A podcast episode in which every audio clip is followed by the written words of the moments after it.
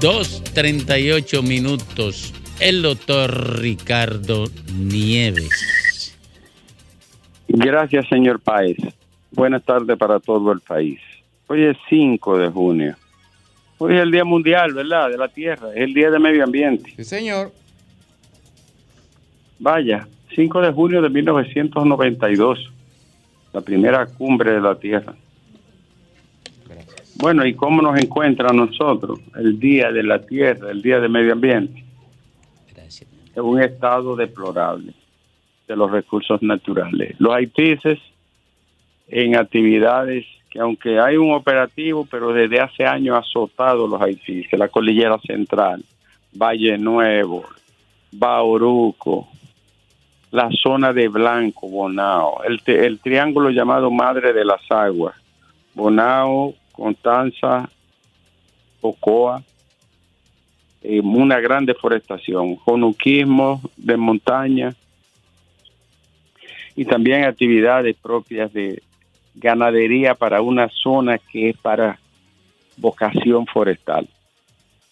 Así nos encuentra. Y a propósito de medio ambiente, la gente de ASUA está pidiendo, y nosotros también, que se dé un informe oficial donde participe la Academia de Ciencia para que eso tenga fe en la muerte de peces y de especies que en la zona de los negros pues aparecieron muertos en grandes cantidades.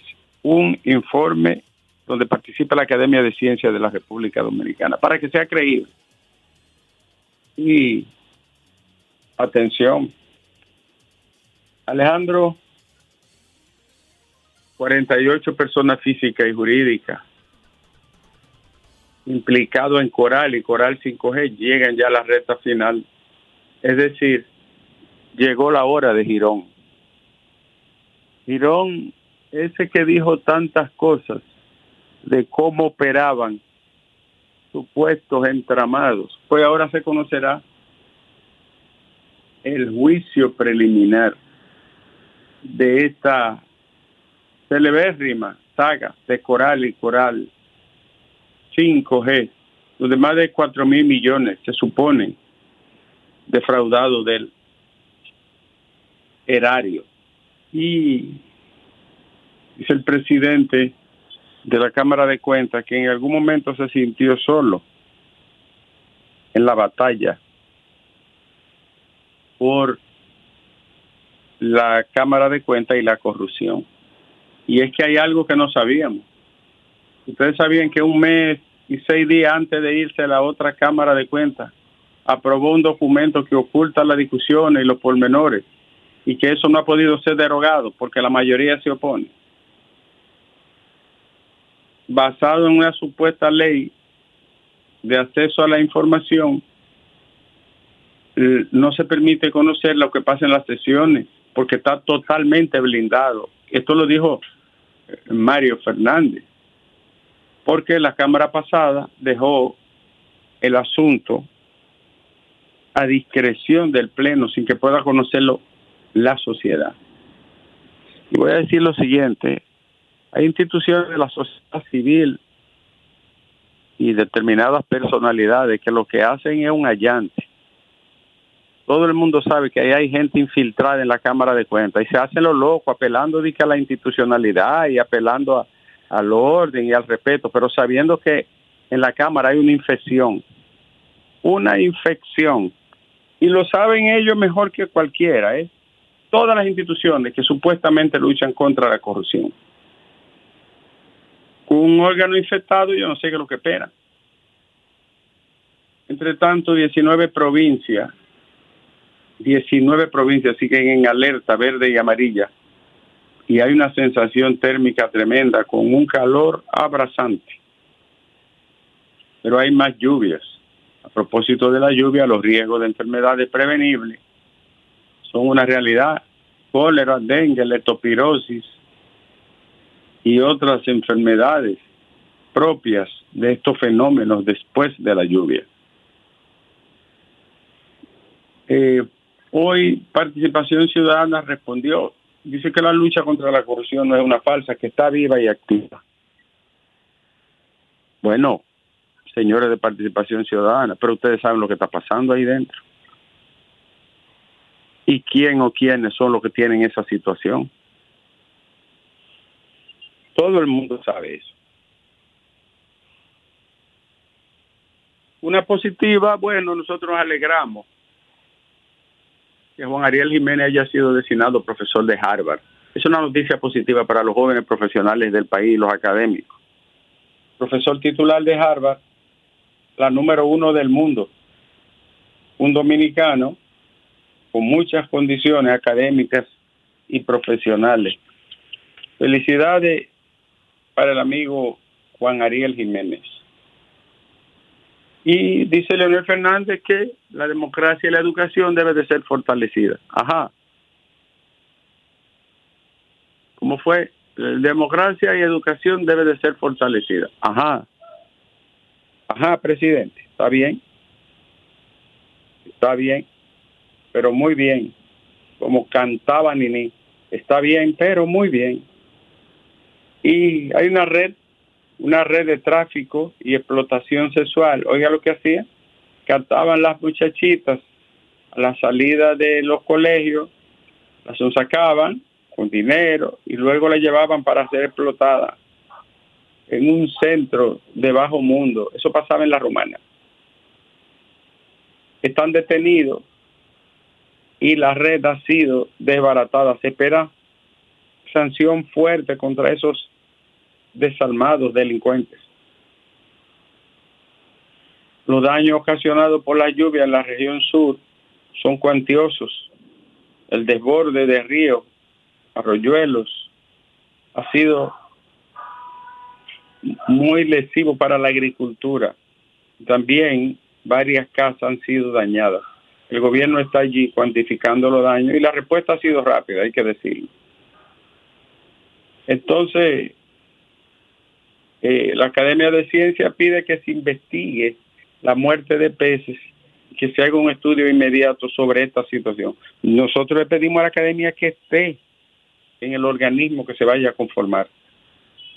No puede dejarse que lo haga el Estado solo, ni medio ambiente solo. Entonces, Alejandro, Alejandro, eh, Bonao protestó ayer con otras instituciones frente al Palacio Nacional en contra de los depredadores, los saqueadores de río y también pidiendo la destitución del fiscal ambiental de Monseñor Noel por inoperante. ¿Tú lo viste? La gente Bonao protestando. No, no, tú nunca ves nada. Tú, nunca ves nada. ¿Eh? ¿Dónde Félix? No, no, tú. Cogiendo línea. No, tú nunca ves nada, nunca. Tú parece que vienes con, una funda en la cabeza de allá, de Bonao. Eh, Alejandro. Empieza el juicio foral. ¿Tú sabes lo que significa? Llegó la hora de Girón a correr fanático.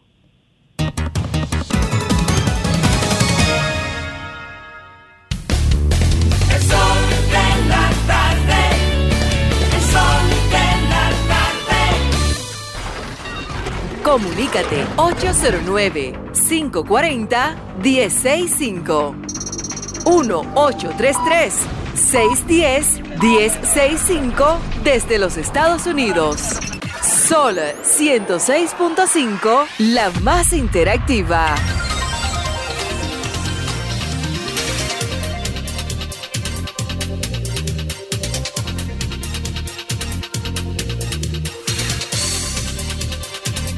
Bueno, retornamos, retornamos aquí al sol de la tarde con la presencia de nuestra productora que estaba fuera del país, por eso ustedes veían esto en, banda.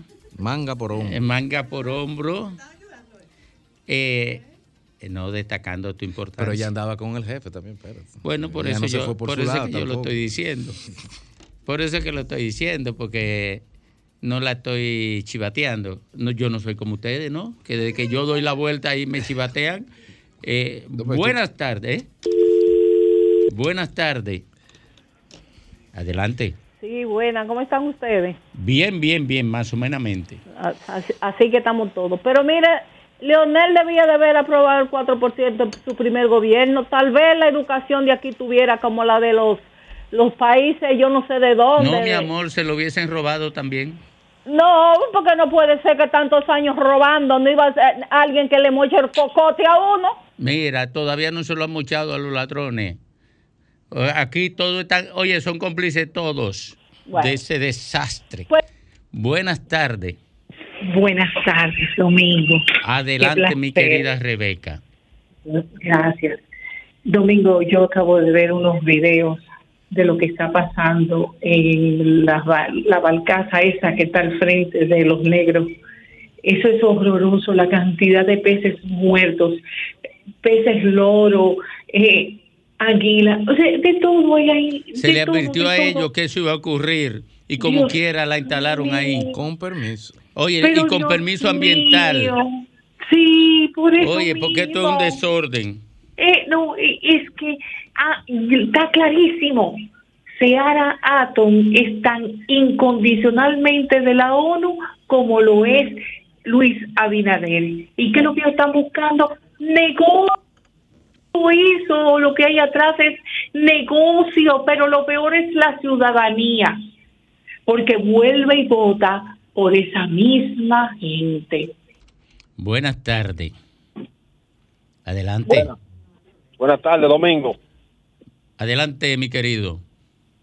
te saludo de aquí, de los guaricanos. Adelante, querido Merán. no, hoy como, como, Día de la Tierra, yo le hago un llamado a los dominicanos que tengamos, que creamos conciencia con relación a la basura. No podemos vivir tirando la basura en la cañada domingo.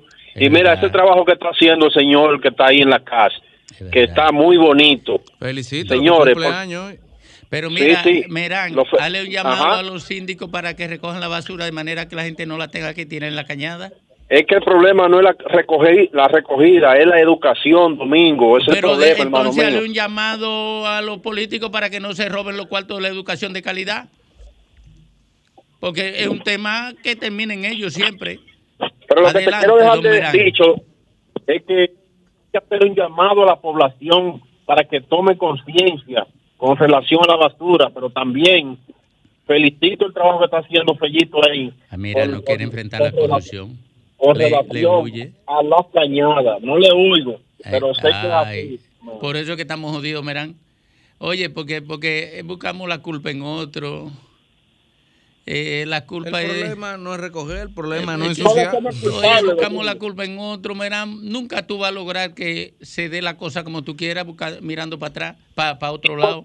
Entonces, ¿por dónde empezamos, Domingo? Lo primero es, si tú quieres que la gente tenga educación, hay que educarla. el ser humano no nace educado. Hay que, hay que invertir en educación para poderlo educar. Un niño, si tú lo dejas sin educación tendrá un salvaje. Lo primero es eso. Entonces tú no puedes pedirle a la gente educación si, si los políticos se roban los cuartos de la educación. Entonces no le puedes pedir a la gente que no lancen los desechos en la cañada si no le recogen la basura. por último, por favor, por último. Adelante por último, Merán. No, no, lo que le digo es a la gente que nosotros pongamos nuestro granito de arena eh, en, relación a eso. Eso es lo que pido, por favor. Ok, Merán. Buenas tardes y un abrazo a Merán. Buenas tardes. Hello, buenas tardes. Adelante. Habla Irma Domingo. ¿Cómo tú estás, querido amigo? Bien, Irma, bienvenida. Adelante. Mi, oye, Domingo, Merán debe entender a la ciudadanía. Tenemos una cultura de malos síndicos. Por ejemplo, yo vivo en la zona oriental Aquí domingo da vergüenza ver todas las personas cuando salen en la mañana para su trabajo. Van acompañados de una cartera particular que es una funda de basura.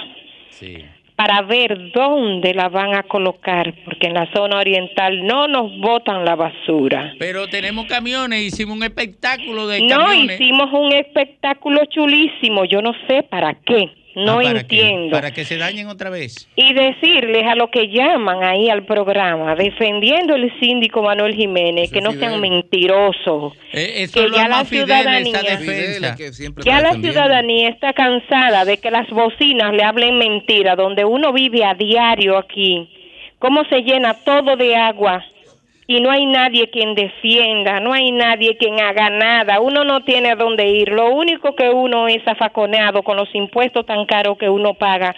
Aquí todo es más caro que en todas partes del mundo. La gasolina carísima y no rinde esa gasolina para nada.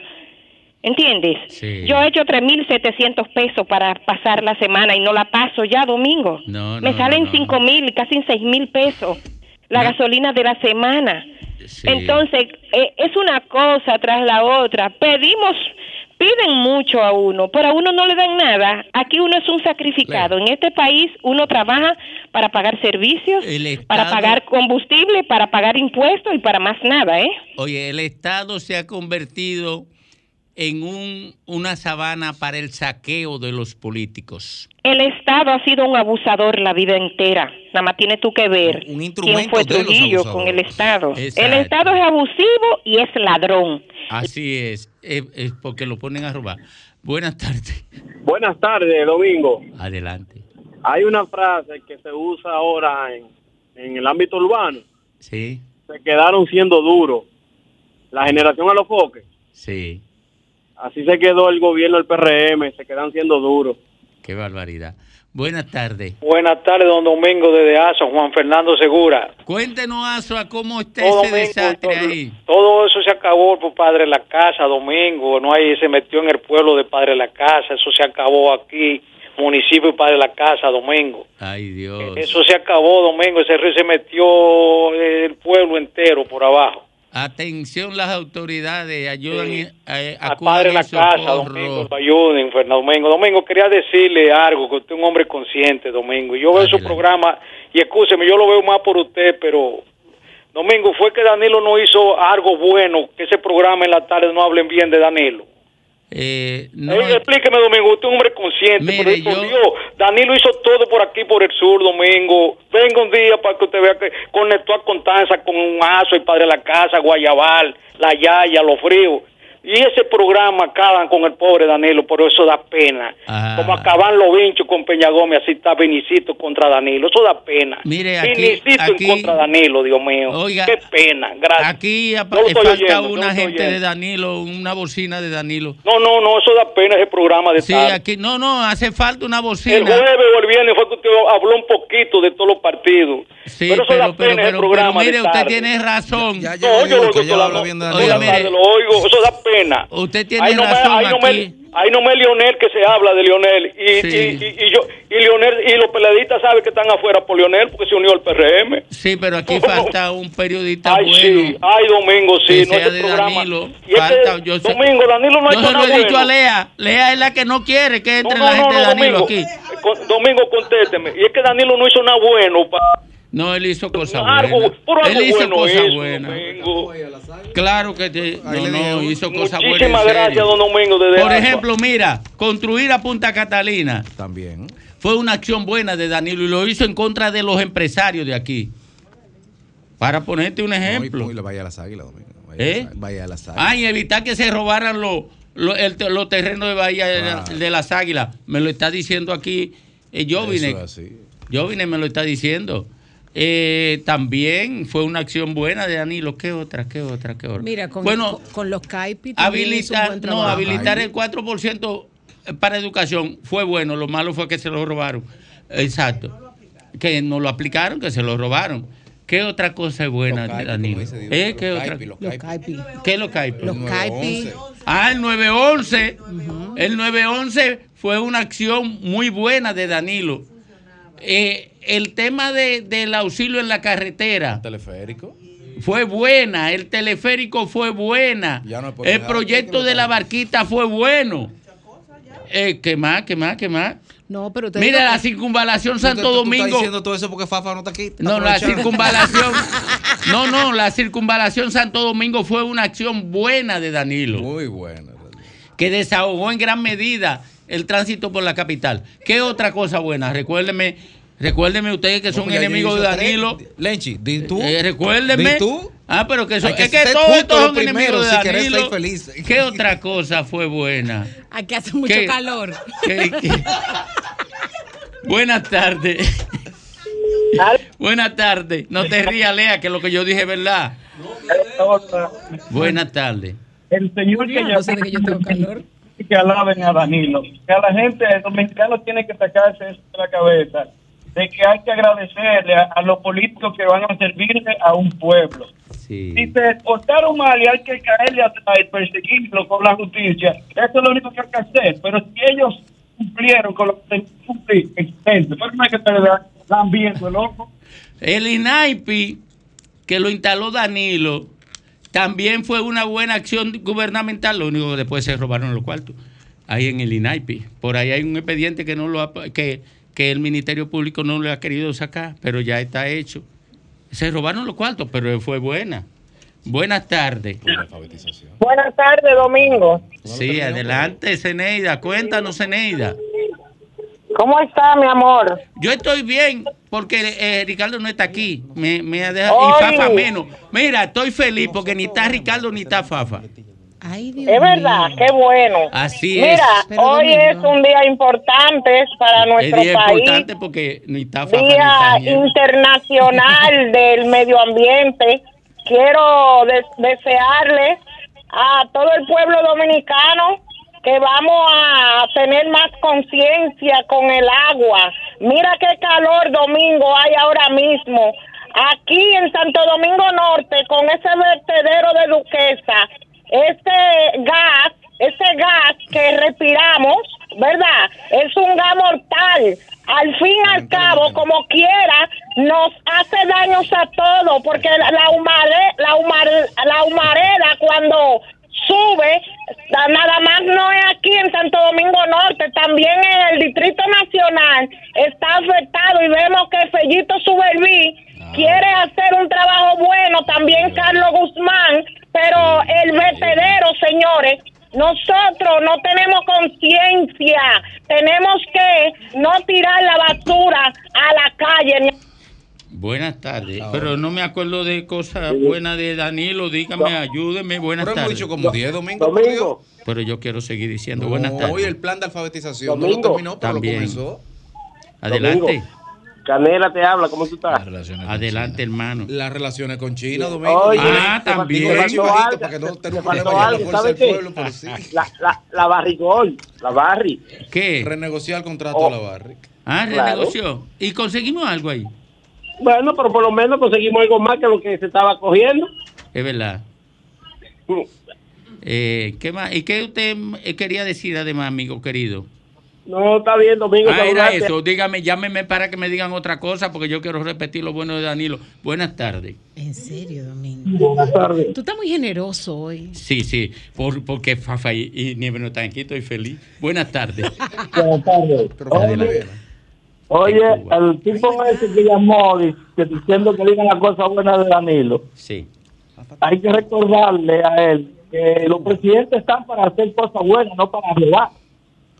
O sea, que, que, que lo bueno que hace, eso no hay que, no hay que vanagloriárselo ni, ni darle mérito, porque eso es su trabajo, o debía ser. Sí, es Oh, verdad, ese- tiene, tienes razón. Pero el que pueda decirme una cosa buena de Danilo, que adicional a la que yo he dicho, que me lo diga, que quiero decirla toda hoy. Buenas tardes.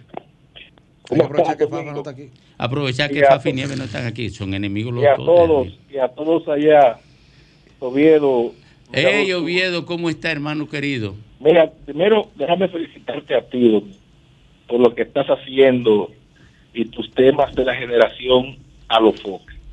Tú no sabes eh, eh, lo que tú le estás brindando a este país. Y la verdad que lo que te seguimos y valoramos tu comentario, ahora lo valoramos más. Porque de verdad Gracias, eh, Oviedo. esa, e- esa generación eh, ha acabado con este país. El desorden, la anarquía, falta de valores, increíble lo que esa gente promueve. Pero eh, ya, sabes que mi familia es del sur. Y, y para felicitar a Obras Públicas por las rápidas intervenciones con cientos de equipos en el sur, básicamente en Tamayo, eh, que es de allá en El padre de la casa, ¿verdad? Porque ahí estuvo casa mal la situación. En Asua, Asua, y la verdad que el ministro merece un aplauso, porque se ha venido rápido eh, para quitar los obstáculos, para tratar de con, con los camiones eh, nivelar eh, los pisos que se han que se han roto y hay que valorar esa, inter- esa, esa intervención de obras públicas. Eso es verdad. Buenas tardes. Adelante. Sí, buenas tardes, Domingo. Buenas tardes, Ah, querido. Son, son, muchas cosas buenas, Domingo, que se acaba corto. No, pero dime, la dime alguna que yo quiero repetirla. Están las visitas sorpresas Ahí, ahí hay un y, problema. y, la, y, y la circunvalación no fue solo la de Santo Domingo. Hubo muchas circunvalaciones que se hicieron. Eh, no, porque la de la de Baní no la terminaron. Bueno, Eh. la, la de asa era grabación no terminó, pero hizo la de Santiago. Ah, la de Santiago, sí, es, Ah. ver- es verdad, tienes razón. To- no la to- hizo, él la completó. Y, y todos los hospitales que estaban en buena condición. No, los hospitales lo dejaron a media. Y ahí, No, no, se, inauguraron la mayoría. no, no, no, no, no me contradiga, hermano querido, que yo no estoy hablando porque me lo dijeron. Eh, los, Oye, yo sé que los usted está ahí, usted hospitales, ahí. los hospitales, mire, ni el de Santiago lo han terminado, que era, eh, era importantísimo. Eh, bueno, el segundo eh, más importante de todo lo que iniciaron. Ese fue un hermoso proyecto que se dañó en el camino. Eh, pero, todo. pero no se terminó, no se terminó, no se No terminaron. terminó, está bien, no hay tiempo de terminar mucho, pero tuvo la intención y hizo mucho. La mayoría de los amigos y aquí Ah, de la no, capital espérate, espérate, espérate, por intención no lo podemos no lo podemos juzgar, tenemos que ser, tiene que ser por la realización. No, Buenas si, si por intención lo ponen a reelegirse, Eh, No, por intención. pasan no. por encima de la constitución. Buenas tardes. Buenas tardes. Domingo. Claro. Tú tienes que poner claro la a la verdad. gente Eso es que una obra que se construye con intención de robar no es un bien que se hace. Ay, eso, es- eso es verdad. Entonces, o sea, el, el Punta Catalina es una obra buena si no hubieran robado mil millones de pesos. Mira, Eso es lo que pasa, porque tú, tú no puedes poner una persona que cría una niña para violarla y decir que "Ah, no, pues yo la crié. Eso es verdad, tienes Ujú. razón. Eso es Entonces hay que ponérselo claro a la gente cuando dicen la obra buena de, de Danilo, como, y sacarse que dice que fueron para robar también. Eh, eh, Hay que poner claro ahí tienes razón, ahí tienes razón. Buenas tardes. Buenas tardes, Domingo. Adelante. Domingo, Ey, esa señora que llamó ahorita con el respeto que me merece, diciendo que los precios en República Dominicana están más, son los precios más altos del mundo. Oye, hay que, hay que tener tu pe para eso. Esa señora no ha viajado y que me disculpe. Hace tiempo que en Europa, principalmente en España, que he ido varias veces, la gasolina está muy por encima que en República Dominicana, e incluso en los gobiernos del PLD, y ahora sigue estando más cara. En Puerto Rico, en los supermercados, tú entras con un supermercado a calcular los precios en dólares con los precios de aquí. Y un plátano que tú compras ya, con eso compras siete y ocho plátanos en República Dominicana. Y lo bacano, y lo lindo del caso es que tú le sigues la corriente y le sigues el coro, Domingo, y tú lo sabes que no es así. Los Pero no, yo le seguí la Dominicana- corriente. Déjame No. defenderme, déjame defenderme. Mira, yo le seguí la Domingo. corriente en una parte. No, ni siquiera escuché que ella dijo que eran los precios más caros del mundo. Oye, Pero lo digo, para que tú y veas. lo repitió. Ah, bueno, pero yo no lo escuché. Bueno, pero ese es el derecho eso- de ella decirlo, como tú tienes el derecho a negarlo. Y eso, y, y eso es abusivo. Tú viajas, Domingo. Y, Sí, no, no, pero Domingo, espérate, que yo y sé- un- y una de las yo voces sé aquí, eso. una de las voces más creíbles es la tuya, Domingo. Oye, pero yo sé eso, yo te estoy diciendo que, yo coincidí con ella. Perdóname, querido. Yo coincidí con ella en lo referente al papel del Estado y de los políticos, pero yo eh, no coincido con nadie que diga algo que no que yo no considere cierto, que yo no pueda Domingo. defender. El domingo en Estados Unidos, en Estados Unidos, comer con 20 dólares es comer bueno. Sin embargo, aquí con 500 pesos todavía usted encuentra un plato bueno en un restaurante, Domingo. Y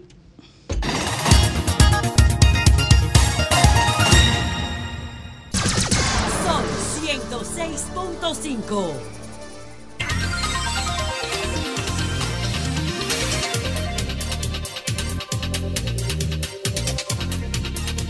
Tres, tres, trece, tres, trece, tres tristes trieres. Domingo, el pasado viernes estuvimos, eh, incluso durante el propio programa, en tiempo real, se estaba dando el primer, digamos, interrogatorio de la Comisión de Investigación de la Cámara de Diputados a los miembros de la Cámara de Cuentas. Recordemos que empezaron ese interrogatorio para ver la pertinencia o no de si procede una investigación a profundidad y un juicio político, fue encabezado con el presidente de la Cámara, Janel Ramírez, y con las demás, los demás miembros. Pero en el día de hoy, apenas dos días después, el presidente de la Cámara de Cuentas vuelve y, pone el dedo sobre la llaga. Y, con una reflexión incluso que nos debe llamar a todos a, a poner una misma sintonía. Porque él dice en autocrítica o en pensando en voz alta que él cree que la lucha contra la corrupción en la República Dominicana no es más que una farsa, según sus palabras, porque él entiende que han dejado solo a la Cámara de Cuentas en esta cruzada contra la corrupción y que al momento de fijar posiciones la gente se echa a un lado. Y le han salido personas, incluso de participación ciudadana, señalando precisamente que no, que no es una farsa, que lo que pasa es que la Cámara no está haciendo su trabajo. Y me tomo el atrevimiento de rescatar lo que fuera al aire, dijo Diulca hace unos minutos, de que se está hablando sobre la Cámara de Cuentas ahora, en mayo, junio, de cosas que tú tienes un año y medio mencionándola con nombre y apellido y con situaciones concretas. Y ahora, ahora nos damos cuenta. Lo grande de todo eso es que se ha hablado de nombres. Se ha hablado de nombres, los mismos nombres que están ellos ahora revelándole a la comisión de la Cámara de Diputados.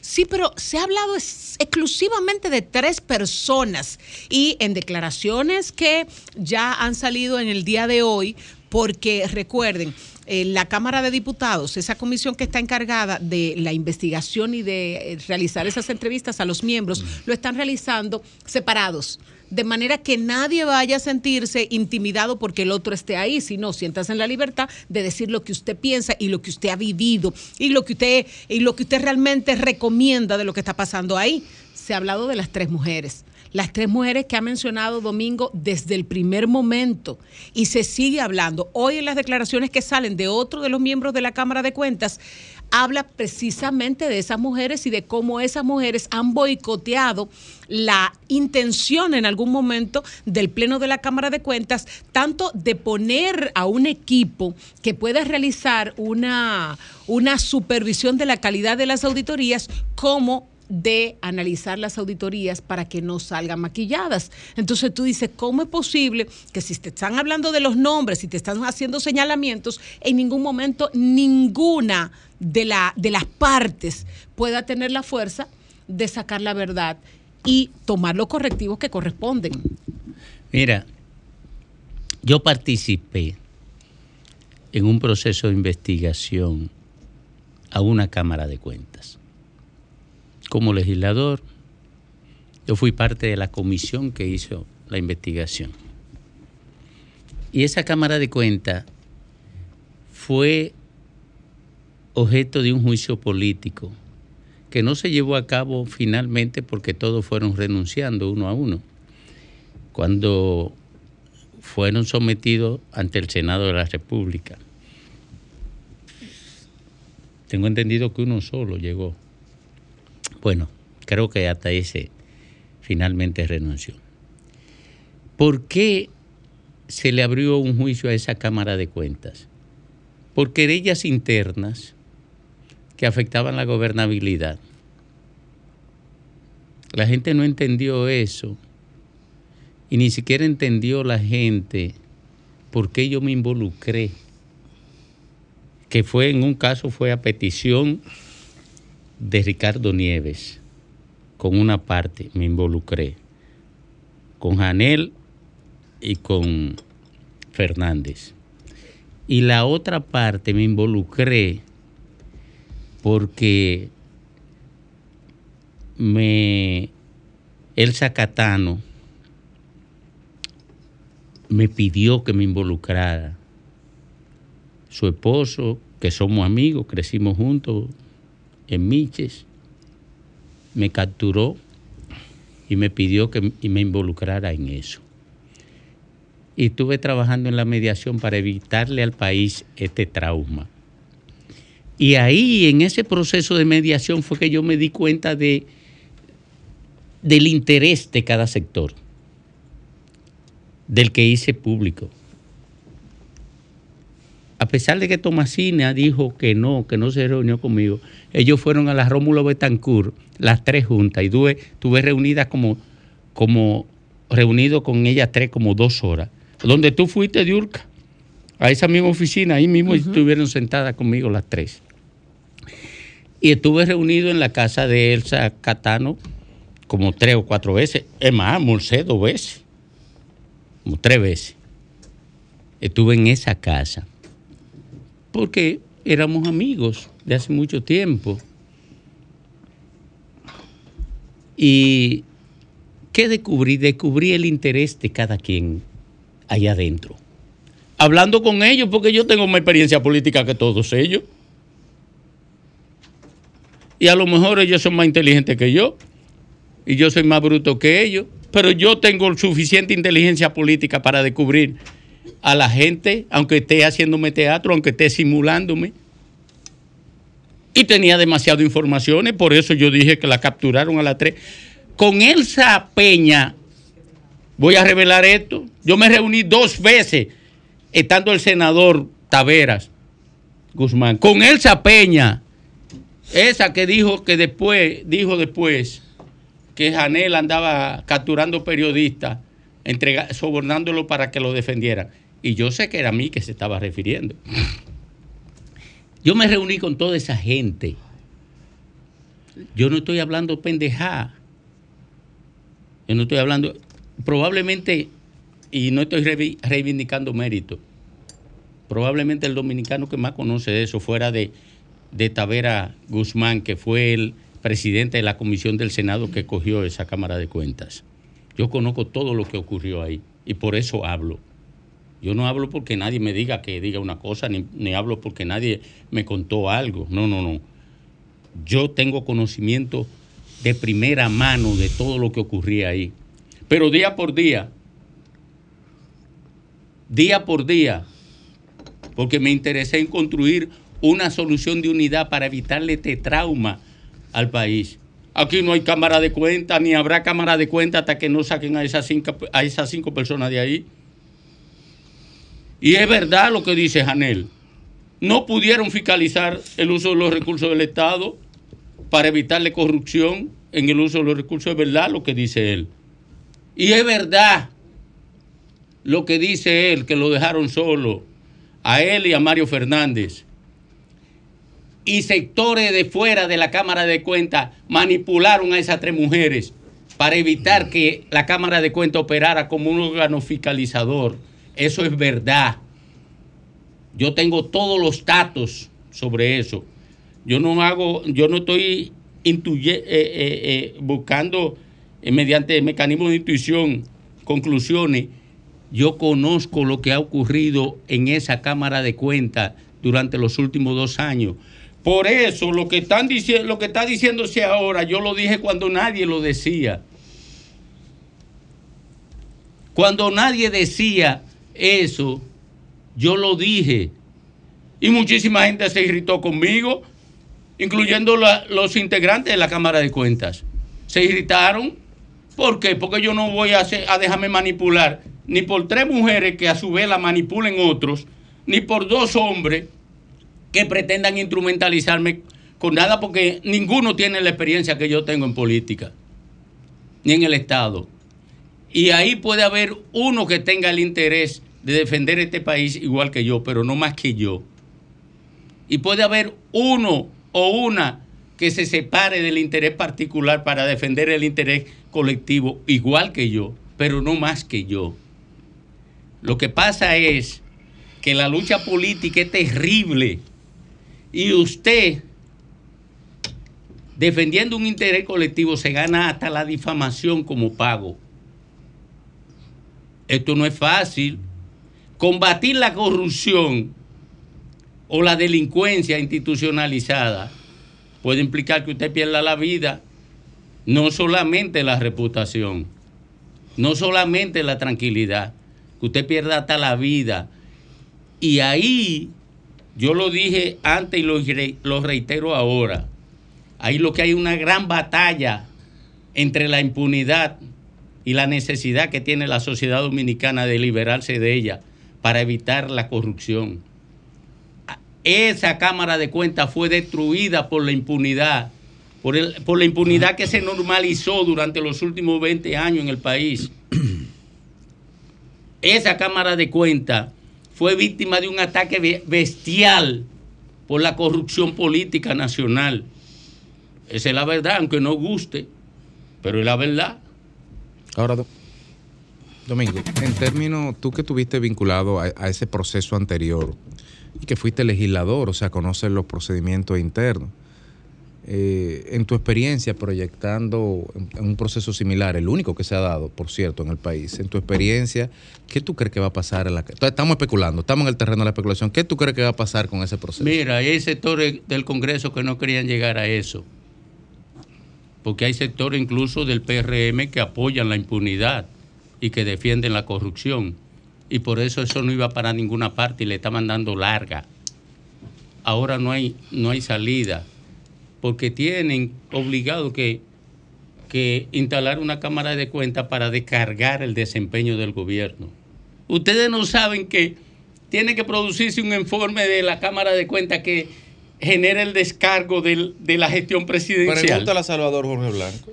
Que, que, tiene que producir el descargo de la gestión administrativa del cuatrenio. Claro. Y si no, y si no hablan una Cámara de Cuentas, ahí no va a salir el, el descargo eso, eso es parte de la vida institucional. No va a salir ese descargo. Tienen que sacar a esas cinco personas, elegir rápidamente una cámara de cuenta antes de que termine el cuatrenio para que se produzca el descargo. Bueno, como yo no sé si pudiéramos, si se va a tratar el tema más adelante, no eh, quería hablar ahora sobre, antes de irnos a la pausa. Domingo, pero indiscutiblemente habrá que hacer un, ¿cómo se llama cuando tú eh, limpias un disco duro? Reseteo. Un reseteo, pero, pero profundo.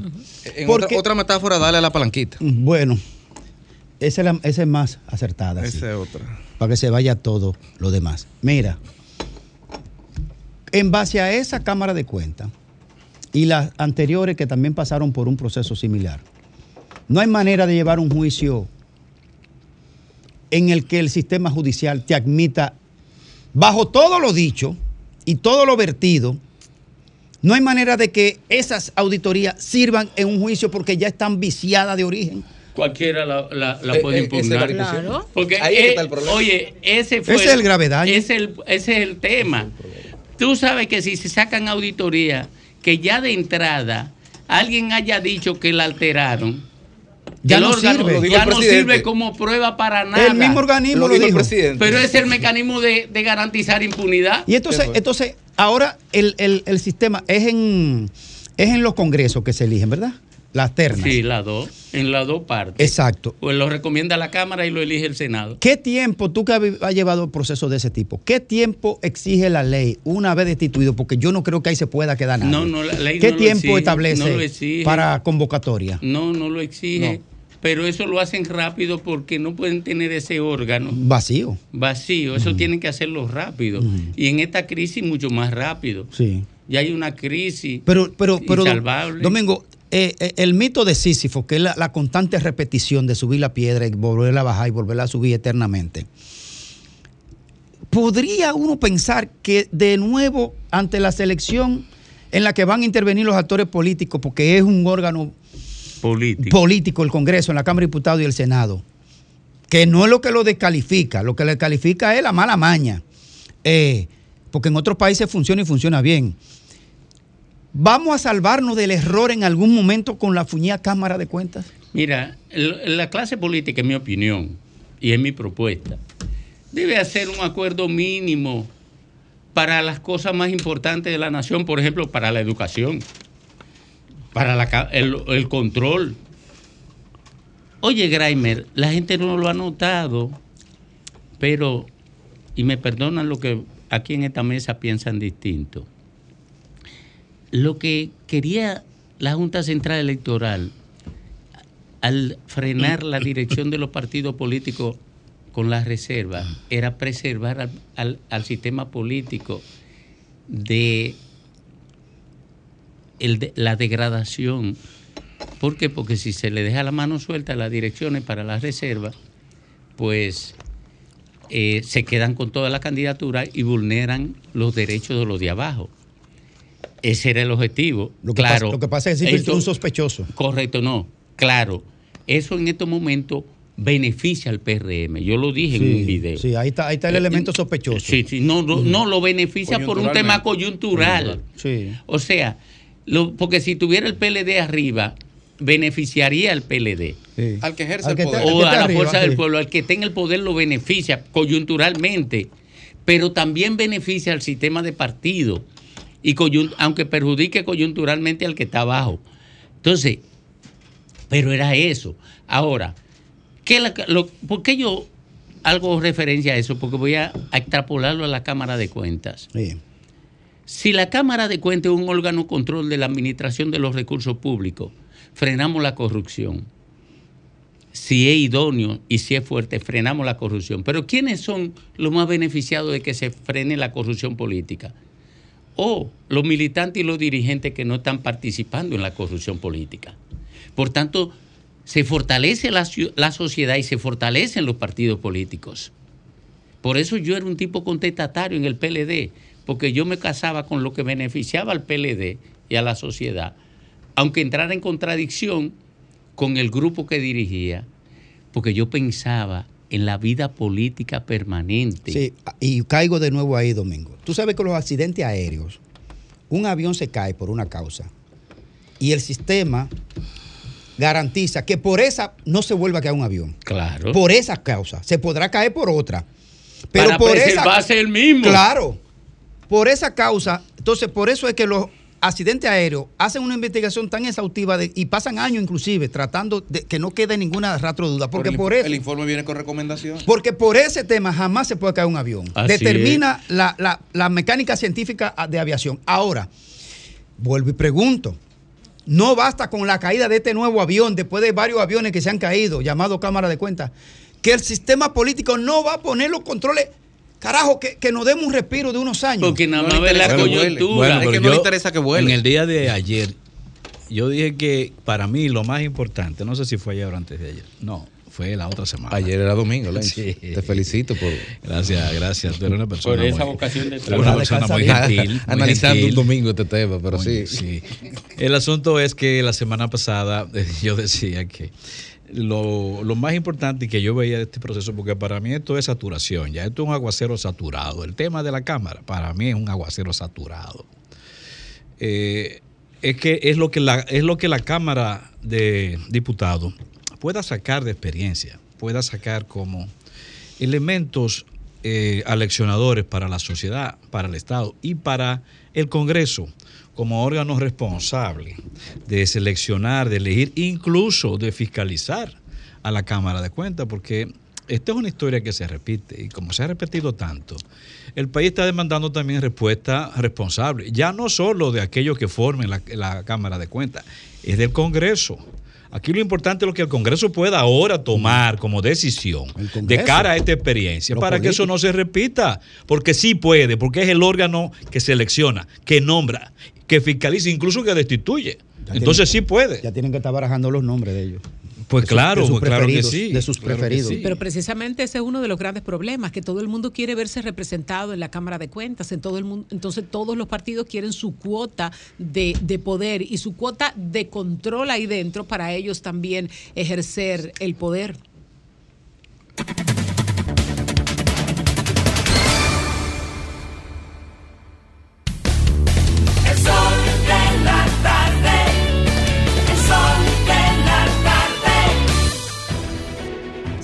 106.5, la más interactiva.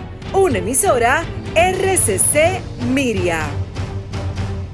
Las principales figuras de la televisión de Santiago encendieron la radio y tomaron el control.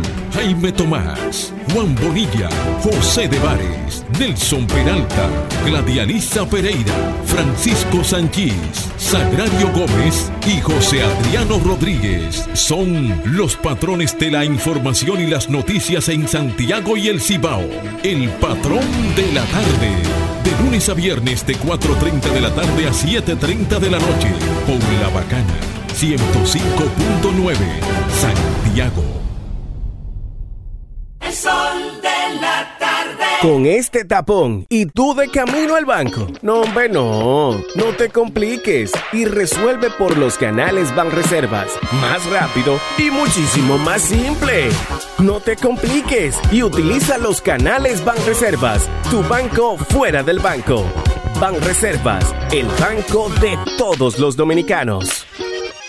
Somos dominicanos cuando compartimos lo que tenemos con los demás, cuando nos reímos de los obstáculos o lloramos de la risa. Somos dominicanos cuando le ponemos ritmo al silencio, cuando somos el alma de la fiesta y cuando decimos con orgullo de dónde somos. Por eso, lo dominicano se pega, porque cada día más estamos orgullosos de estar mejor. Gobierno de la República Dominicana. Jalao, con lo mejor de la gastronomía dominicana en el mejor ambiente. Jalao, martes a jueves desde las 5 de la tarde, viernes, sábados y domingos desde las 12 del mediodía. Reservas 809-792-1262 y jalao.do. Jalao 100% de aquí. Calle El Conde 103, frente al Parque Colón en Santo Domingo. Y ahora también en New York. Jalao, New York City, 2420 Amsterdam Avenue. Reservas halao nyc.com.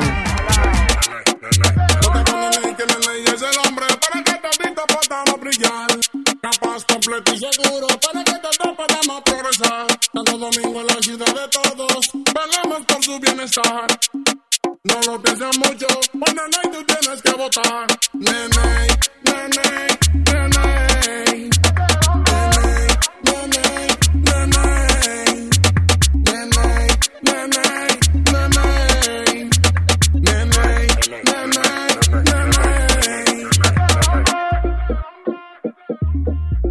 Nene es la vuelta.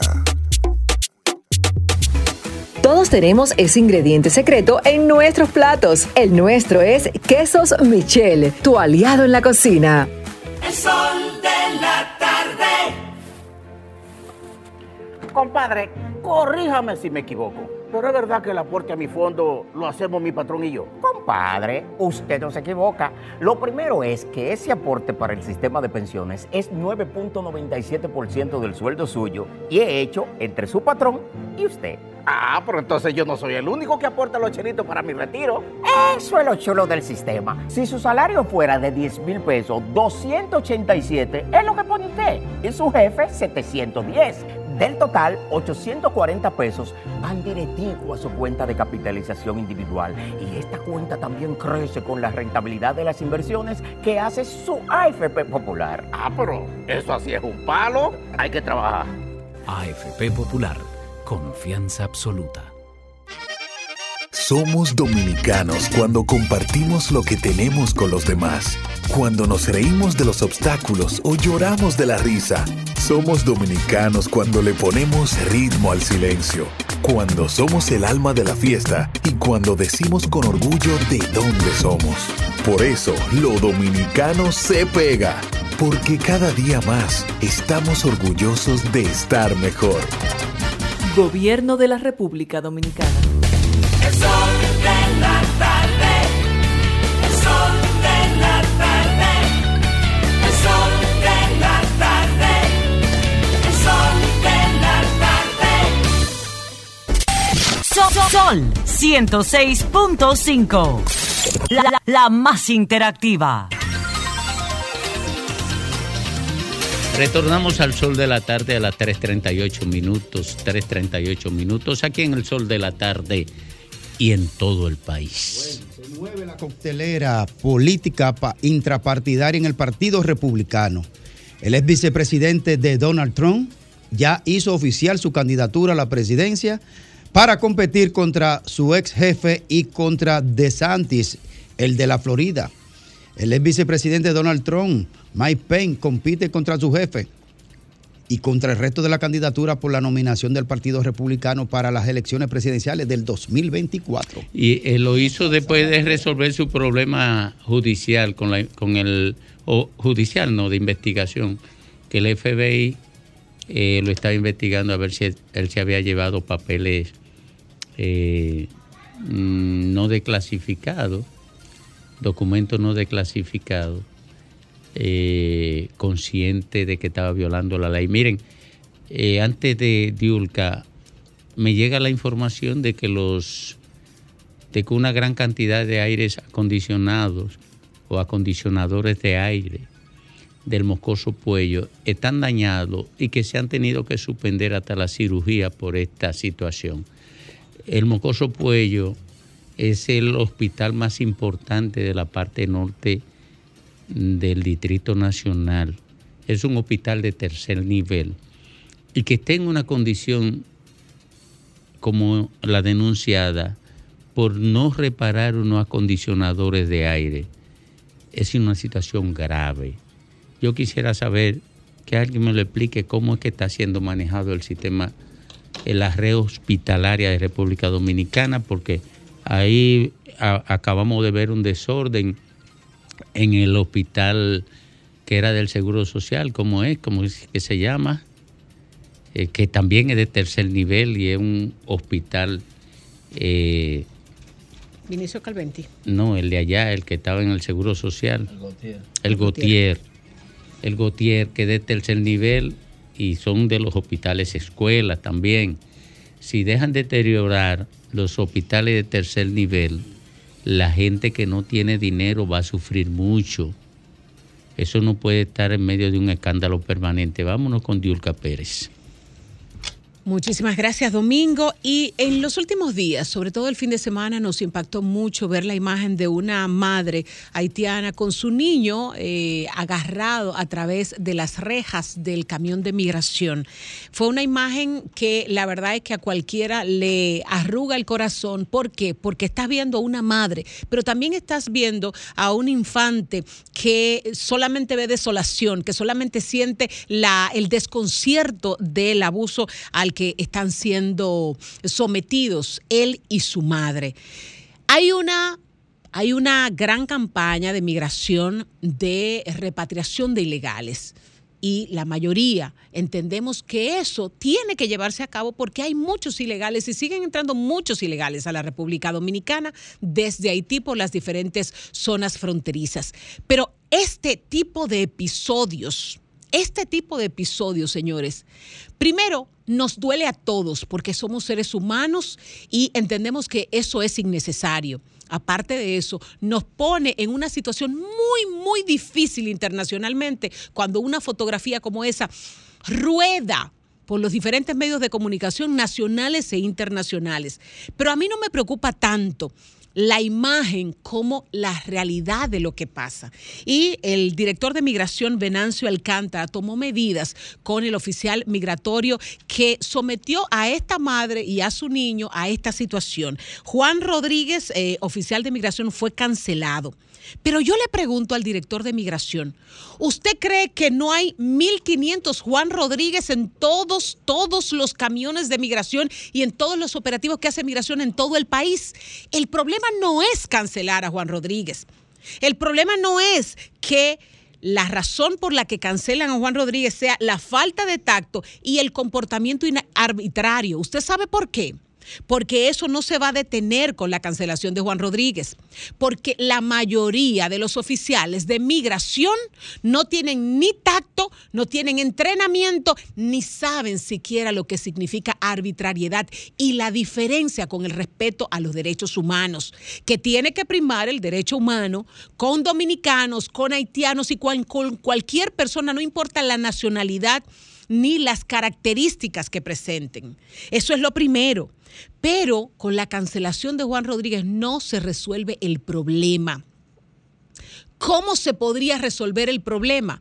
Cogiendo a cada Juan Rodríguez que usted tiene en la Dirección de Migración en todo el territorio nacional y dándole entrenamiento constante. Primero, debe haber un protocolo en migración, que lo hay, pero probablemente la mayoría de los Juan Rodríguez que existen en los operativos no conocen ese protocolo, no saben cómo se ejecuta, no tienen la rigurosidad de tener supervisores que velen por que ese protocolo de respeto a los derechos humanos y de tratar a la gente con el respeto correspondiente aunque se lleve a cabo la repatriación que exigen las autoridades dominicanas y que tienen que hacer, porque eso no se puede detener. Ahora, es mucha la diferencia cuando lo hace gente entrenada, gente educada, gente con el sentido humano lo suficientemente arraigado por el entrenamiento que debe darle migración constante. No es que usted lo haga un día y después lo olvide, es constante. ¿Por qué? Porque migración está llena de muchos Juan Rodríguez que no tienen entrenamiento, que no tienen conocimiento, que se han criado también en la cultura de que el haitiano es haitiano y no necesita ningún tipo de requerimiento. Pero ya el haitiano no es haitiano. El haitiano es un ser humano que merece respeto y aunque nosotros, en nosotros prevalezca el derecho de repatriarlos, hay que hacerlo de la mejor manera, porque no es solamente para evitar la imagen de la mujer con su niño a través de las rejas de migración, es para evitar que este tipo de situaciones, aunque no salga en cámara, se replique, siga ocurriendo, porque no solamente se hace daño al país. Señores, ya el mundo cambió y nosotros tenemos que cambiar con el mundo. Donde ocurrió esto, que fue en la carretera de Mendoza, esquina Charles de Gaulle, ahí siempre hay haitianos indocumentados pidiendo, vendiendo cosas, eh, mujeres con pequeños esperando que le den una moneda que muchas veces ni siquiera son sus madres, son niños alquilados y eso lo sabemos absolutamente todos, pero usted no puede sacar sus propias conclusiones usted tiene que darle el trato humano y el trato correspondiente y que las autoridades en la depuración entonces determinen qué va a pasar con esas personas. Pero los niños, señores, tienen un trato muy delicado y este tipo de imágenes no puede repetirse en la República Dominicana ni con haitianos ni con personas de ningún tipo de nacionalidad si es que queremos que los operativos y la iniciativa de migración sea para mejorar la República Dominicana y no para detrimento de la imagen del país a nivel internacional.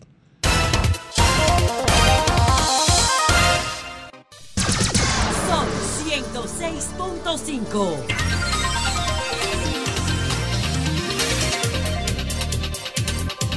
Bueno, retornamos al sol de la tarde a las 3.52 minutos. Recientemente, el presidente de la República canceló a un funcionario en la zona sur, que me recuerden los compañeros si lo tienen en su memoria, porque estaba patrocinando la ocupación de terrenos, propiedad pública o privada, no sé, en el sur. Miren, se ha desatado una eh, ola de ocupaciones ilegales en terrenos públicos. ¿Verdad? Todo el mundo sabe eso. Ricardo ha denunciado muchísimas veces aquí la ocupación de terreno ahí en Villa Altagracia por parte de, de militantes políticos del partido de gobierno. Y esa gente lo hace porque están pensando en impunidad, en que nadie lo va a sacar de ahí. Pero ocurre que son estimulados por dirigentes políticos del PRM. Bueno, miren, yo traigo aquí una serie de documentos de alguien que se acercó a mí para dármelo porque ocurre que en San Pedro de Macorís, un grupo de gente tiene ocupada una porción de una parcela perteneciente a empresarios. Y no hay forma de desalojarla. ¿Saben por qué? Porque a pesar de que lo, el, el abogado del Estado autoriza la fuerza pública para el desalojo, la policía no lo hace. No ejecuta. no le ejecuta, la jefatura de la policía no se atreve a otorgar la fuerza pública. Oye lo que estoy diciendo, ¿eh? el jefe de la policía no se atreve a otorgar la fuerza pública para ese desalojo, que tiene, que tiene sentencias. Tiene un título. Pero además, ¿ustedes saben lo que hace la jefatura de la policía? Que deja vencer la, La orden. la orden de otorgar la fuerza pública. Cada vez que la otorga, la deja, la, la deja vencer porque ustedes saben que la- las órdenes para otorgar la fuerza pública tienen una vigencia de 30 días. Aquí yo tengo dos órdenes. Vencidas. Vencidas. Y una tercera que la otorgaron ahora el 27 de mayo. Oigan esto, señores. Pero ustedes saben quién está detrás de los ocupantes. El jefe del PRM en San Pedro de Macorís. Ah, bueno. Que aspira a senador. Oigan esto. Pero el jefe de la policía no se atreve a otorgar la fuerza pública porque le teme al jefe del PRM en San Pedro de Macorís. Oigan esto, pero miren, se van a asombrar. Se van a asombrar. Esto es gravísimo. Porque ocurre que si el ocupante ilegal es el dueño de una propiedad que está ocupada ilegalmente es un pobre, esto se admite como lógico porque aquí se le conculcan los derechos a los pobres. ¿Ustedes saben quién es el dueño de ese terreno? ¿Quién? Ricardo Ravelo. ¿Ustedes saben quién es Ricardo Ravelo? El que era el, el dueño del Licey. O sea, un millonario, un rico. Y no puede, no puede asumir la propiedad de él en San Pedro de Macorís porque los ocupantes tienen el respaldo del jefe del PRM. Y el Estado se niega a darle validez al título de propiedad que el mismo Estado emitió. Y entonces, pero, el, pero además, con sentencias, con sentencias de tribunales y con orden del abogado del Estado para que el jefe de la, policía otorgue la fuerza pública y no se atreve el jefe de la policía a otorgarla, desacata la orden. justicia cuando tú puedes ser eh, en- enjuiciado por comisión o por omisión. Sí, pero, pero aquí esto tiene una dimensión política importante, porque la está patrocinando el partido de gobierno, quien debe asumir la responsabilidad política de, mande- de mantener el debido proceso, quien debe asumir la responsabilidad política de proteger el derecho de propiedad y quien debe asumir la responsabilidad política de preservar derecho y, y de que no haya desacatos judiciales. Esto es grave, porque quien, quien está respaldando a esa gente quiere ser senador de la República para elaborar leyes. Eso es, de ca- eso- eso es de cara a las elecciones, Domingo. Es un proceso preelectoral. Sí. Recuérdate que siempre se festina y el- desde el Estado se permite de manera muy responsable que este tipo de cosas ocurran siempre en periodos preelectorales. Pero pensábamos que eso ya era historia. Recuerden Pero lo que claro se dio que sí. precisamente en, En- San en- Pedro en de esa Macorís. zona y en la Romana, el, claro. el- el- la- el homicidio de El- dos, el de dos doble locutores, homicidio. el doble homicidio En la cabina, una vez. en la Una cabina, cabina. de radio. Colmado aquí. Sí. Óyeme.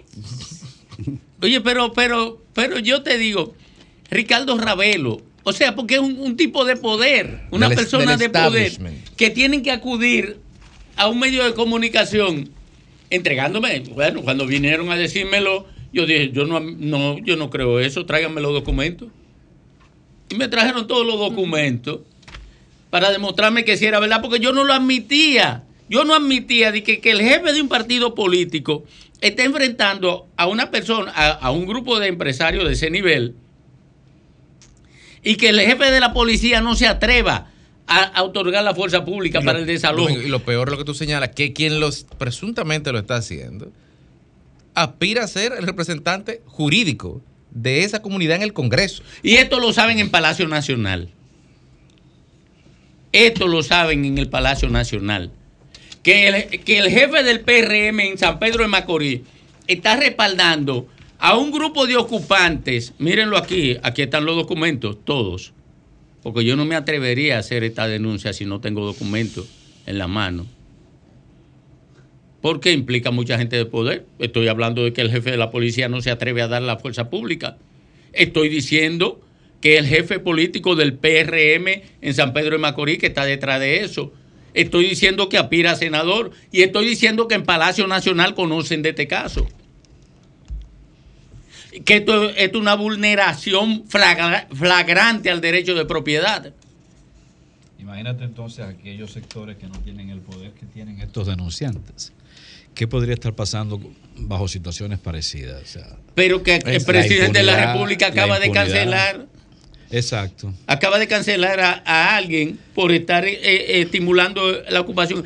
Pero que Ricardo, que fueron varios que cancelaron. Pero, pero Ricardo Nieves tiene denunciando como cinco meses a ocupantes ilegales de, terreno. O sea. Y, hay un rum rum por ahí de ocupación igual entre dirigentes del PRM, según se ha filtrado. Yo estoy esperando una documentación, una video, eh, en Manzanillo allá en la costa de, de Montecristi. eso pasaba, es verdad que eso pasaba antes, como dice Diurka, pero no era por solamente por la situación pre bueno, como decía eh, eh por la sino este que también es bajo el amparo o bajo la supuesta eh, nebulosidad, la neblina del término de un mandato. Cuando un mandato estaba está terminando o eso sí, eso se daba se daba en ese España boba. Sí en una suerte de España boba. Y eso era muy estimulado con terrenos municipales. Y, bueno ya vemos que aparentemente eso está renaciendo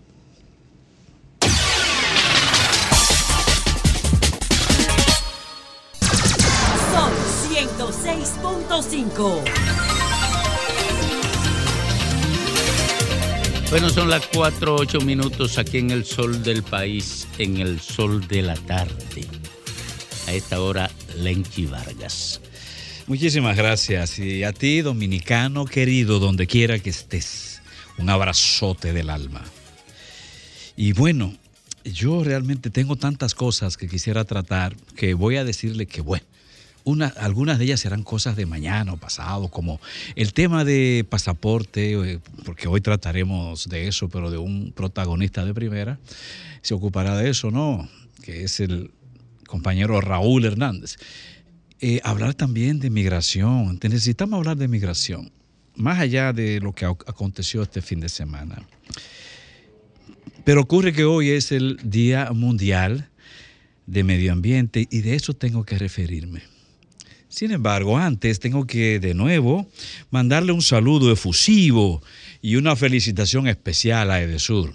Qué buenos están esos apagones, mis queridos señores de Edesur. Están ricos. Pueden repetirlo más al día, más veces, ¿no?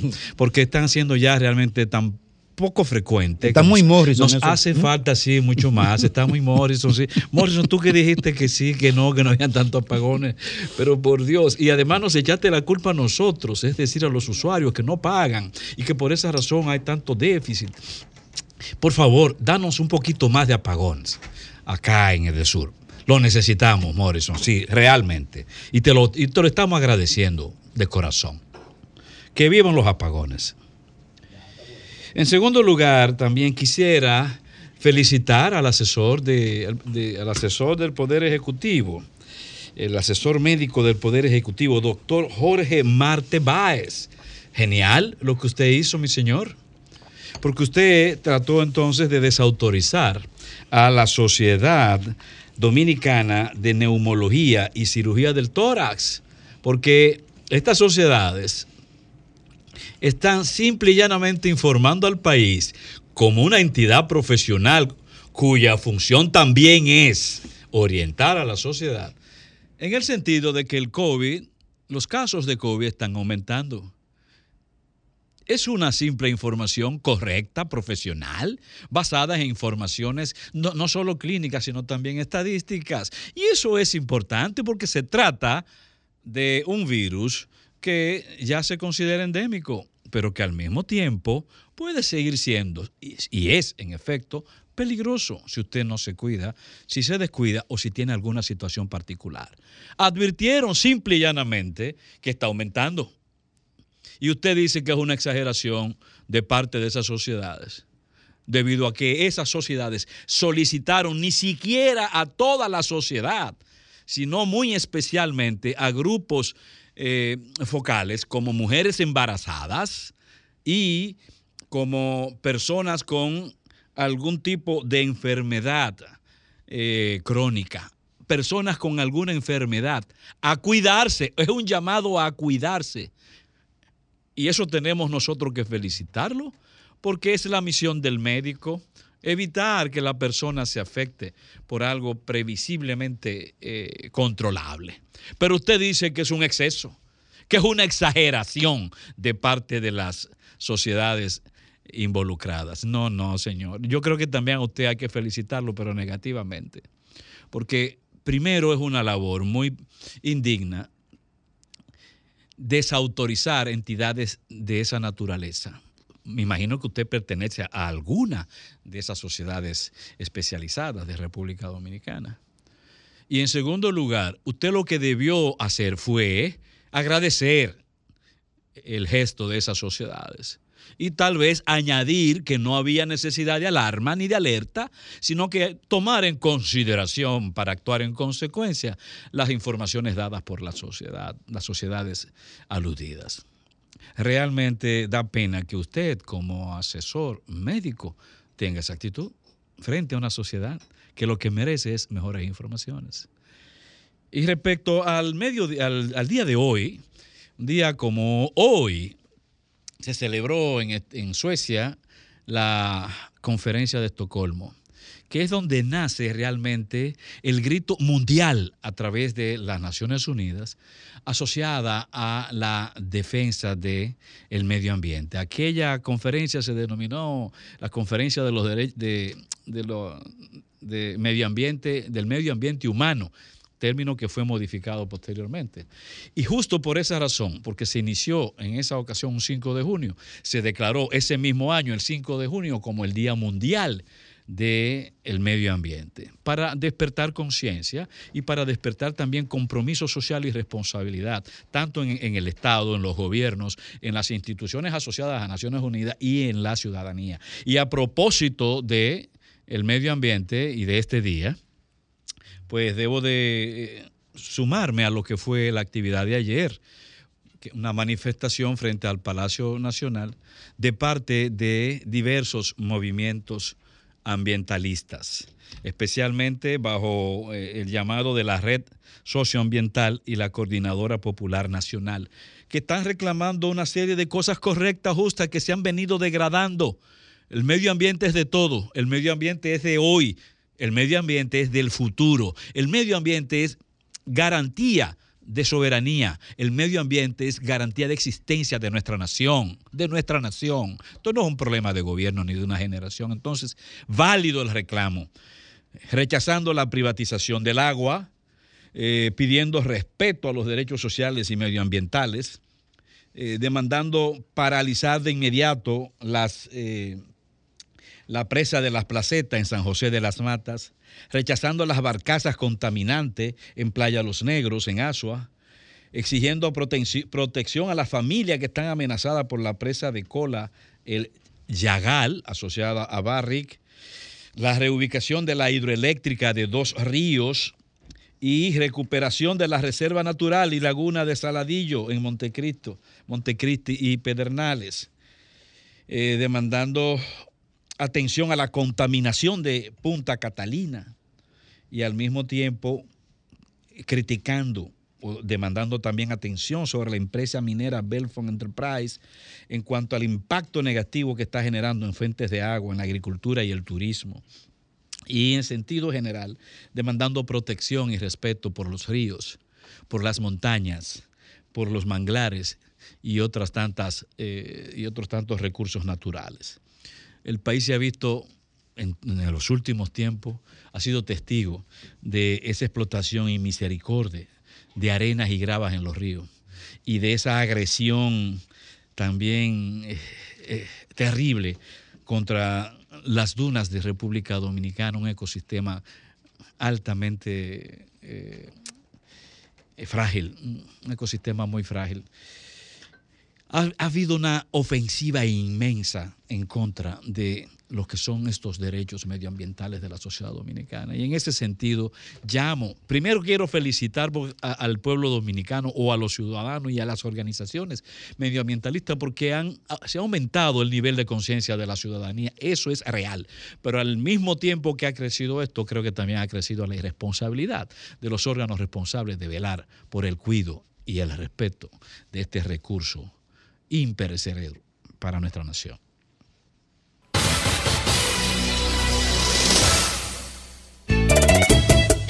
Es verdad, Honda y Mironda, hechas sin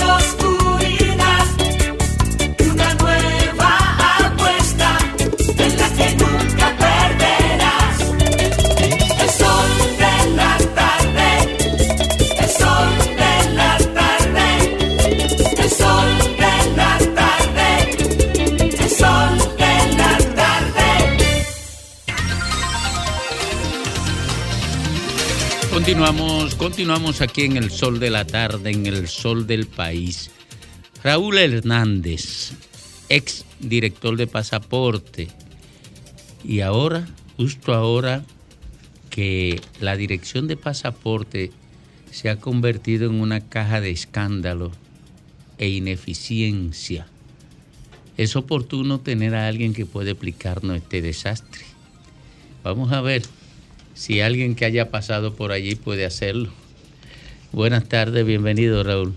Buenas tardes a todo el equipo aquí en cabina, el equipo que apoya a, a ustedes eh, cada tarde aquí en este programa El Sol de la Tarde. Un saludo muy especial a todos ustedes. Eh, bueno, Domingo, tenía tiempo que no te veía, qué bueno que te veo. Gracias. Eh, bien recuperado, Graimer, Diulca, el amigo Lenchi y también Federico Jovini. Tal Mire, como tú expli- haces- es- sí, explícanos tú- tú eso, una- desenrédanos esa tripa. Eh, tú que sabes de mondongo. Bueno. Yo voy a empezar señalando algo y es que yo me asaltan preguntas cuando yo veo este proceso. Y ustedes no sé si le han dado seguimiento, se han visto algunas de las empresas, de los oferentes que se han quejado.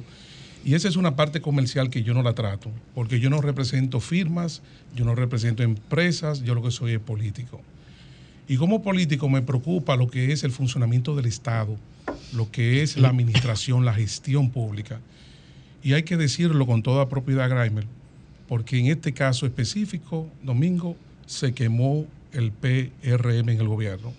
Digo que se quemó, hablo como docente, porque soy profesor en la universidad, para que la gente me entienda. Hay una cosa que es el sentido común y otro lo que es la norma, lo que son las leyes, las normas, los decretos, a lo cual voy a hacer referencia, por eso traje mi acto, porque tengo toda la documentación aquí. Pero hay un elemento que cae en lo que es la lógica del sentido común, que alguien ha dicho que es el menos común de los sentidos. Y yo comienzo con una gran pregunta, como punto de partida. ¿Cómo se explica que el gobierno, hay dos resoluciones de la Dirección General de Alianza Público-Privada, en la cual la segunda aprueba, ya autoriza un proyecto de modernización de pasaportes para que pasemos del pasaporte actual biométrico a un pasaporte electrónico. Entonces se entiende que si ese proyecto fue aprobado por esa entidad apoyando la iniciativa de la Presidencia de la República, que hay un decreto que yo no lo he encontrado en ningún sitio, pero ordena que la Dirección General de Pasaportes sea la entidad responsable entre un grupo de 17 o 19 instituciones para que el pasaporte se logre, al igual que en muchos países, a tener el pasaporte electrónico. Y yo he dicho en muchos programas, para que la gente me entienda de manera muy sencilla, que el pasaporte electrónico, ustedes tienen su tarjeta de crédito, de débito, y ustedes ven que tiene incorporado ahora un chip. Y entonces, el pasaporte, cuando habla- hablamos de que es electrónico, ya hay varios países, la gran mayoría de los países signatarios de la OASI ya tienen pasaporte electrónico. Y yo he definido que esto es un autogol. Pero antes de seguir para allá, Sí. físicamente, ¿cómo se, cómo se representa un, un pasaporte electrónico? Es el mismo con la salvedad de que incluye un chip. Es como cuando tú tenías la tarjeta de crédito antes y ahora la tienes con un chip incorporado que le da mayores niveles de seguridad para fines de, lo que representa un pasaporte, un documento de seguridad nacional. Documento de control. Sí, como un documento que es el que te identifica a ti, Domingo, cuando tú sales del país. Bueno, yo soy dominicano, ciudadano dominicano. Entonces, ¿qué ocurre? Yo, yo he definido esto como un autogol. Es como que usted está en una serie mundial de fútbol y tu equipo está 1 a 1 y tú vienes y das un autogol en contra de tu equipo. ¿Por qué digo autogol? Porque el proyecto Domingo establece como, o sea, lo define como proyecto de modernización que el país pase a tener ese pasaporte. Pero ¿qué ha ocurrido? Ahora, bajo el alegato de una demanda inusitada, bajo el alegato, ya no, ya no hablan de, Ucrania, gracias a Dios, ya no hablan de Ucrania, hablan es de aumento de la demanda Bajo ese esquema, convocaron una licitación de excepción. Ojo, yo tengo aquí todos los documentos. Yo aprendí con Juan Bosch, domingo, a que yo investigo antes de hablar. ¿Qué ocurre? Convocan una licitación, algo sorprendente, por un millón cincuenta mil libretas. Cuando le anunciaron al país que el 1 de abril recibían 400 mil y que posteriormente iban a recibir 400 mil. Entonces ahora están convocando por un millón cincuenta mil. Pero es del pasaporte actual, Graimer si el proyecto del, gobierno es pasar del biométrico al pasaporte electrónico. ¿Por qué comprar? ¿Por qué comprar, un millón de unidades de pasaportes biométricos cuando eh, se desdice el gobierno de sí mismo? Si yo fuera el director de la Alianza Público-Privada, que tiene un apellido raro. Simon Freud. Simon Freud, ajá. Mm. Si yo fuera él, yo fuera donde el presidente y me quejara, pero ¿cómo es posible que yo me pongan a trabajar con mis técnicos a emitir 12 resoluciones, a hacer un compás de espera, a emitir la aprobación de un proyecto de modernización y ahora se despacha la Dirección General de Pasaporte contratando un millón que va a comprometer el año 2024 y de eso quiero hablarle a ustedes. En términos de procedimiento, de confección de, las libretas, eh, hacer las libretas actuales, ese millón, era más sencillo en términos procesales y en términos de, procedimiento de compra y contrataciones que sentarse a hacer un pliego de nuevos pasaportes, de validarlo ante la OASI. Eh, era, eh, se puede considerar estratégico hacerlo, aunque sea costoso y el doble prácticamente. No, no, oye lo que pasa. Por eso yo creo en la, planificación, yo soy planificador. Todo el que me conoce sabe que duré 22 años en el Estado y lo que creo es en la planificación. Eso se planifica, Federico. Usted tiene 400 mil que llegaron en abril, se suponía que llegaban domingo 400 mil más, son 800 mil. Entonces usted lo que establece, Diulca, es, Lenchi, ver la demanda, ver una cantidad que satisfaga la demanda actual y entonces usted se planifica porque ya usted cuenta con el aval de su propia entidad, que es la que le ha dado el apoyo institucional a pasaporte para que pase del paso a un proyecto de modernización. Y el año que viene ya debe esperar el país una licitación Lenchi con pasaporte electrónico, pero no han hecho eso. Han pedido un millón cincuenta mil, una cantidad exorbitante que yo honestamente no lo entiendo. Pero el eh, problema no se queda ahí. Pero Tú hablaste de procedimiento, yo lo voy a explicar ahora. perdóname que te interrumpa ahí. Eh, el histórico de petición o de contratación de confección, ¿cuál ha sido por año? Esa es una buena pregunta que yo la tengo aquí. Cuando usted ve la cantidad promedio es de 500 mil libretas en el primer trimestre de cada año. Y eso atiende una demanda normal. Es decir, en pasaporte se emiten en promedio 50 mil libretas mensuales. Entonces, ¿qué te indica la demografía Del país, eso va en, función de la demografía, usted se planifica y en el histórico, ante la pregunta que hace Domingo, eso es lo que se ha hecho toda la vida. Pero hay un elemento. Pero anual. Y es como un. La, suma no 500 mil libretas anuales. Pero ahora se recibieron 400 mil, se dijo que iban a recibir 400 mil más. Y entonces, encima de eso, convocan una licitación de excepción un millón cincuenta mil. Pero el, asunto no se mm. queda ahí. Yo le quiero plantear algo a ustedes muy serio, muy serio, y tengo aquí la documentación. La convocatoria se hace con una certificación de apropiación presupuestaria que en el decreto 15-2017 se estableció domingo que ninguna entidad, oigan bien, ninguna entidad podía contratar bienes o servicios si no tenía la si No tenía la apropiación. Entonces, se emite un documento que se genera a través del CIGEF no es ni siquiera la institución que lo genera, es el sistema integrado de gestión financiera que lo maneja la Dirección General de Presupuesto. Yo tengo ese documento que dice que se autoriza por 125 millones la adquisición de 1.050.000 libretas. Y como ustedes comprenderán, ese dinero no da. ¿Qué hizo la Dirección General de Pasaporte? Mira, Domingo, aquí. Hizo lo siguiente, una nota aclaratoria.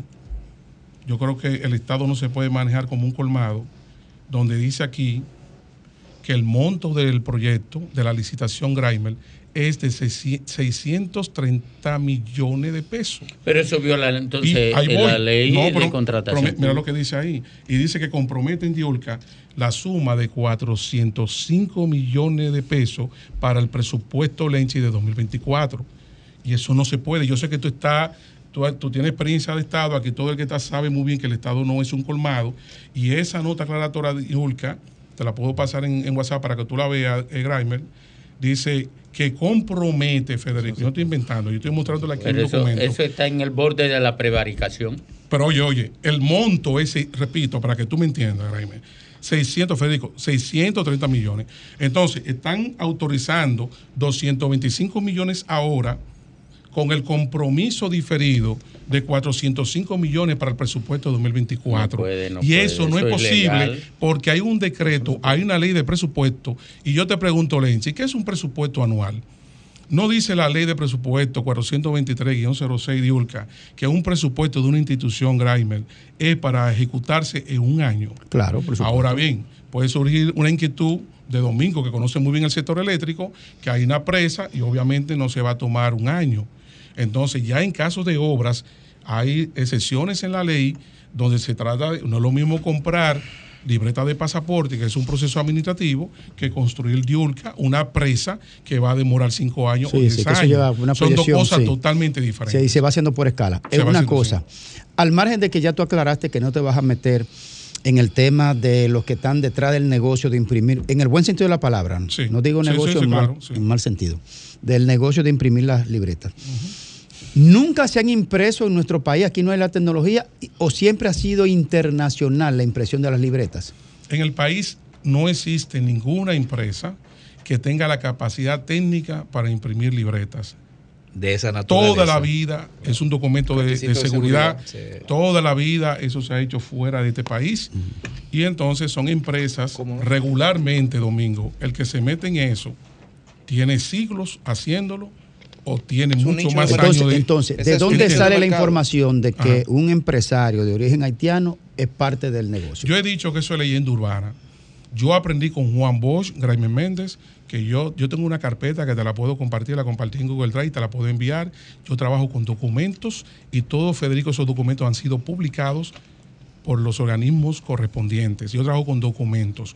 Yo he escuchado por ahí que, Domingo, con un empresario haitiano que le adjudicaron eh, las libertad de pasaporte. Para mí, yo lo he definido ah, eso como leyenda urbana porque yo no he visto ningún documento. ¿Dónde regularmente la hemos impreso por tradición? ¿Tú que de... Tradicionalmente, las libertades de pasaporte se, han impreso en Francia, en Inglaterra, o sea, son países con una tradición, una tradición. Se tienen siglos haciendo eso, empresas donde hacen papel moneda, eh, hacer un pasaporte es un asunto muy serio que está normado, la OASI es la Organización de Aviación Civil Internacional, dependencia de las Naciones Unidas, que tiene la norma 9303, que establece, que regula cómo deben confeccionarse las libretas de pasaportes. Según las informaciones que usted tiene y lo que ha sacado de todo lo que está pasando, ¿a qué se debe la situación de pasaportes? ¿Se debe a negligencia? ¿Se debe a corrupción? ¿O se debe a algún tipo de fallo en el, en el, en el digamos, en el canal logístico? Mira, yo he explicado esto, Diolka, y, me gusta mucho tu pregunta, para que la gente quede claro con esto. Mira, yo lo he dicho de forma clara. Se le habló mentira al país.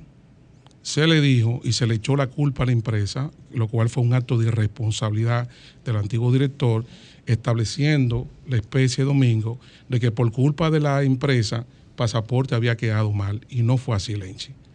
Simple se dejó para última hora adquirir libretas cuando tradicionalmente Federico eso se hace en el primer trimestre del año y eso se vino a hacer el año pasado domingo, el 29 de noviembre del año pasado. y todo el que está aquí sabe muy bien que si tú tienes una, una empresa y vas a mandar a hacer calendario, que es el ejemplo que yo pongo, tú vas a mandar a hacer calendario y tú le dices a un impresor Federico el día 10 de diciembre, yo quiero los calendarios para el día 15, ¿cuál va a ser la respuesta del impresor? No, no puedo. Te, va a decir, no, yo no puedo hacer eso. Ahora, como hay individuos que no quieren perder negocios, te dice, si tú quieres, yo te lo hago en cinco días. Ahora, como yo tengo que contratar, no, como yo tengo que contratar un personal y pagarle hora ah, extra, si ese calendario cuesta cinco, 105 pesos por unidad, yo te lo voy a cobrar en 250. Ojo, ya es diferente, o en 300. Es decir, tú tienes que pagar por haber solicitado un servicio en un tiempo récord de excepción. Entonces, ¿qué ocurre con pasaporte? Esa fue una pregunta que, hizo que Diolka, y te respondo. Fue un problema de gestión, de ineptitud, lo digo con toda propiedad. Se evidenció una ineptitud por un asunto que le pasa a mucha gente, que este es un gobierno que yo lo he definido de relumbrón. Entonces, el que estaba ahí antes quería dar una señal de modernización, traerle al país el pasaporte electrónico, fue aguantando, aguantando, aguantando hasta última hora, cuando un sensato le dijo Lenzi, porque siempre aparece un sensato en las instituciones, que quizá le dijo, mire señor, pero hay que mandarse allá la libreta. Quedan 200 mil libretas. Entonces, el 29 de noviembre se hace una rueda de prensa ante el país domingo y se dice que la empresa no cumplió que la libreta no va a llegar en enero porque se había prometido en enero. Y yo le pregunto a ustedes, ¿ustedes creen que es posible, Diolca, que usted contrate una firma en, en diciembre, porque fue en diciembre que se contrató, para que te entreguen en enero? Entonces, eso es un colmado, ese papel de colmado. Entonces, entonces como nosotros somos eh, monjes budistas que bajamos, tú sabes, del Himalaya y estamos aquí ahora, eh, entonces todo eso que pasa en pasaporte tradicionalmente es que se descuidan, es que son inectos. Entonces, eh, ¿qué? O sea, no hay más nada. O sea, todo es porque se, se, descuidan. ¿Y la corrupción dónde queda? Pero, y a propósito de eso, eh, Raúl. Bueno, yo no estoy aquí para evaluar esa parte de. No me gusta ir a ningún medio de comunicación Grimer a acusar a nadie. Yo dije que tengo preguntas. Yo me pregunto, ¿cómo es posible que usted defina una convocatoria de licitación de excepción cuando al final del día compiten 11 empresas? Eso evidencia que no leyeron. Hay un manual mm. de compras de excepción y de urgencia que establece con claridad cuándo usted hace una convocatoria de excepción. Y tú lo sabes, Domingo, porque tú has trabajado en una institución del sector eléctrico y tú sabes muy bien la complejidad y todo, todo lo que significa esto. Cuando se hace una convocatoria, Lenchi Vargas, de excepción, está definido en el manual con mucha claridad, que es cuando tú compras algo, Federico, que solamente lo vende Domingo. No hay más nadie que vende eso. O hay una situación de emergencia nacional, es un tema de seguridad nacional, hay un desastre, una guerra, son situaciones muy, pero muy excepcionales. Como cuando dejaron acabar el carbón de Punta Catalina, que hubo que hacer compra de sección. Bueno, tú sabes. Bueno, ya, más entonces, menos. ¿qué ocurre? Eh, hay una contradicción, Domingo. Cuando tú ves la solicitud de compras, se hace sobre la base que del director de misión le pide a la directora que convoque con carácter de urgencia una licitación por un millón cincuenta mil libretas. Él le dice eso a ella por la alta demanda. Es el instrumento, ese, de ese Esa es la justificación. Pero dice de urgencia. Sin embargo, se convoca la licitación con carácter de excepción. Entonces, tú sabes más que nadie, yo tengo los dos manuales. Hay un manual que define cómo se hacen los procesos de urgencia y cómo se hacen los procesos de, excepción. Yo lo tengo aquí. Entonces, de entrada, tú ves todo este asunto, Lenchi. Yo sé que tú te preguntas, ¿y qué, ¿en qué? Quizá la pregunta que tú te puedas hacer es, ¿y por qué ocurren estas cosas? Bueno, uno se pregunta que hay un comité de peritos y cuando yo veo los peritos, yo me pregunto, ¿Qué es el perito? Si tú eres perito contable, ¿qué significa eso? Que tú eres un experto en eso. Yo me pregunto, esos peritos que designaron ahí domingo, ¿saben de pasaporte? Yo lo dudo. Perito con una sola. Yo Eso ha armado un lío un lío que no es de ropa. No, yo no. no es de ropa. El coordinador, yo no sé. Dígame, Alex. Tengo que pedirte permiso ahora. Eh, mira, Raúl, viéndolo desde otro ángulo, este tema de la ausencia de pasaportes de parte de la dirección, pero al mismo tiempo de, del ciudadano. ¿De qué manera afecta la imagen, si la afecta, de nuestro país en lo, en lo que respecta a la comunidad internacional. ¿Cómo eso puede afectar la imagen nuestra ante otras eh, naciones o países y ante otras instituciones internacionales? Tu pregunta es muy interesante y nos remite a un elemento nodal. La OASI pidió en esa norma, cuando me hizo la pregunta Diurca, dice muy claro que no acepta que los pasaportes, una vez vencidos, se busque eso de que un sello. Se, revaliden con un sello. Con un sello. Y hay países que te devuelven, hay países que no te aceptan. Tú llegas, porque yo lo que ocurre, Kramer, cuando tú llegas a un punto de migración, ustedes saben perfectamente que los agentes de migración tienen una tienen una máquina, o sea, una computadora, pasan lectura mecánica, el código, sale ahí y dice fecha de expedición, fecha de expiración. Y hay ahí gente que no cogen corte, compadre, diciendo muy dominicano. Eh. Un agente de migración ve que dice, no, pero que espérese, que mire que en la página tal hay un sello, no señor, y te devuelven. Hay países que no aceptan eso, porque la, la, la OASI ha establecido esa norma. Y ante la pregunta que me hace Domingo Lenchi, quedamos muy mal porque somos un país con vocación turística, somos un país que estamos dando una señal muy negativa con dominicanos que pagaron por un pasaporte con una vigencia de seis años, le dieron Diulca un sello de un año con la promesa de que cuando volvieran le van a entregar la libreta, pero yo le voy a hacer una pregunta a ustedes, una pregunta muy sencilla.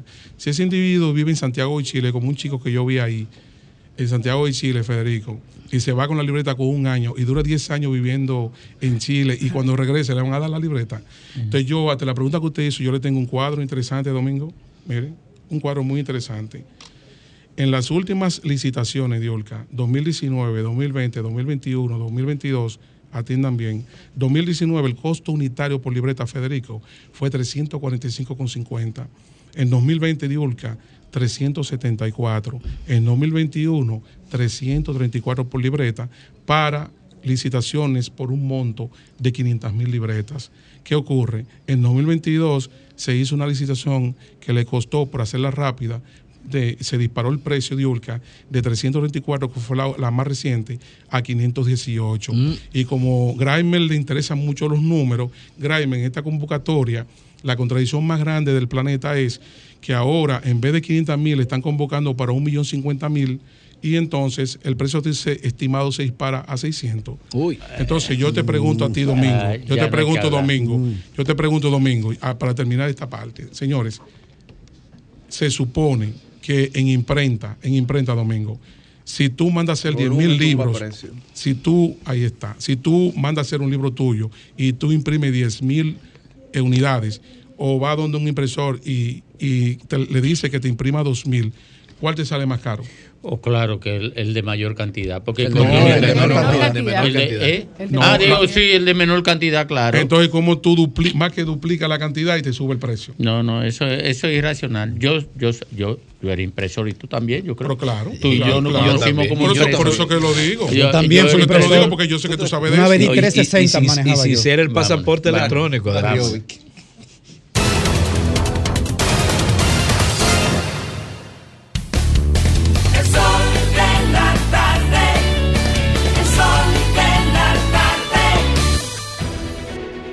Sol 106.5, la más interactiva. Una emisora RCC Miria. El sol de la tarde. El sol de la tarde.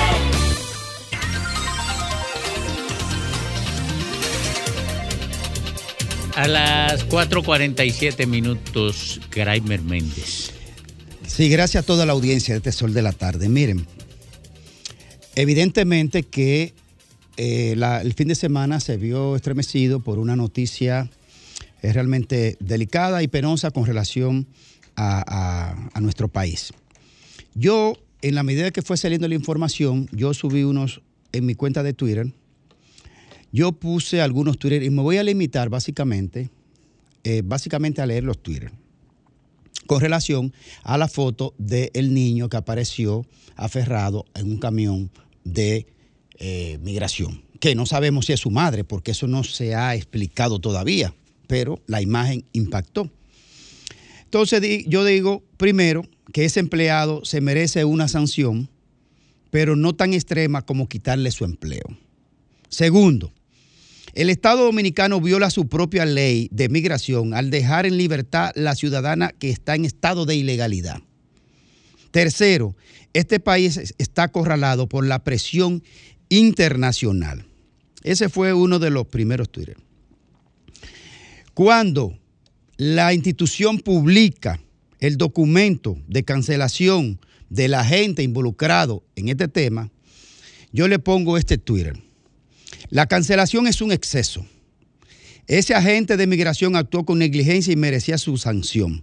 Pero su cancelación manda un mensaje equivocado al trabajo que en el marco de la ley debe hacer la Dirección de Migración.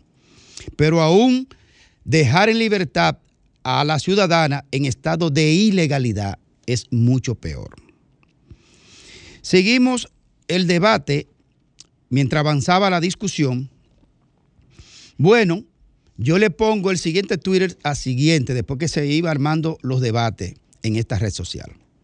Esa institución actuó al margen de la ley además de precipitada, genuflexa, desproporcionada eh, con el oficial de la institución, acorralada por el miedo de los organismos internacionales que agreden a la República Dominicana, pero no mueven un dedo por los haitianos, cobardes. ¿Qué dice el, qué dice el comunicado de migración? Mal redactado, parecía una súplica Dice el comunicado, con profunda sensibilidad por los derechos humanos y la integridad de las personas, nuestro director general, Venancio Alcántara, ha dado un paso decisivo. Ha ordenado la destitución de un agente migratorio que se vio implicado en un incidente inquietante y descorazonador. Oiga, oiga, oiga, qué, qué, qué manera de redactar fuera de todo el contexto jurídico. Descorazonador. Ah, pues un, un poema. Una, un menor de edad colgaba desesperadamente de los brazos de una mujer a través de la reja de un vehículo de la institución. Eso no tiene ningún contexto jurídico, ese comunicado. Ese comunicado se sale de todo lo que es la normativa de un comunicado oficial ante una situación. Entonces, un comunicado mal redactado una acción precipitada, una institución llena de miedo, un director acorralado, un país injustamente presionado, organismos internacionales que agreden a la República Dominicana, que es una nación solidaria, organismos internacionales simuladores que no ayudan en nada a Haití. Mientras este país siga arrodillado, amedrentado, lleno de miedo, no va a poder resolver el tema de la migración ilegal. ¿Cuánto le cuesta a este país llevar a la frontera? ¿Cuánto le, cuesta a este país todo ese personal técnico a una frontera lejísima? ¿Cuánto le cuesta? ¿Cuántos son los agentes de migración que son de policía y de otros cuerpos armados sin formación, de escasísima intrusión de nuestros barrios? Oh, y una, y una constante deportación no va a generar algunas situaciones que se salgan de control. Ah, vamos, vamos a vivir arrodillado ante la presión internacional. Y se lo estoy advirtiendo con tiempo. Todo esto se trata de una campaña contra la República Dominicana y van a reintroducir la ley de trata de personas e inmigración ilegal en nuestro país, que fue retirada en febrero y que dijeron que más tardar en 45 días la iban a reintroducir y eso fue en febrero. Sigamos arrodillados que vamos a tener, y ya la tenemos, una situación irremediable de una migración haitiana.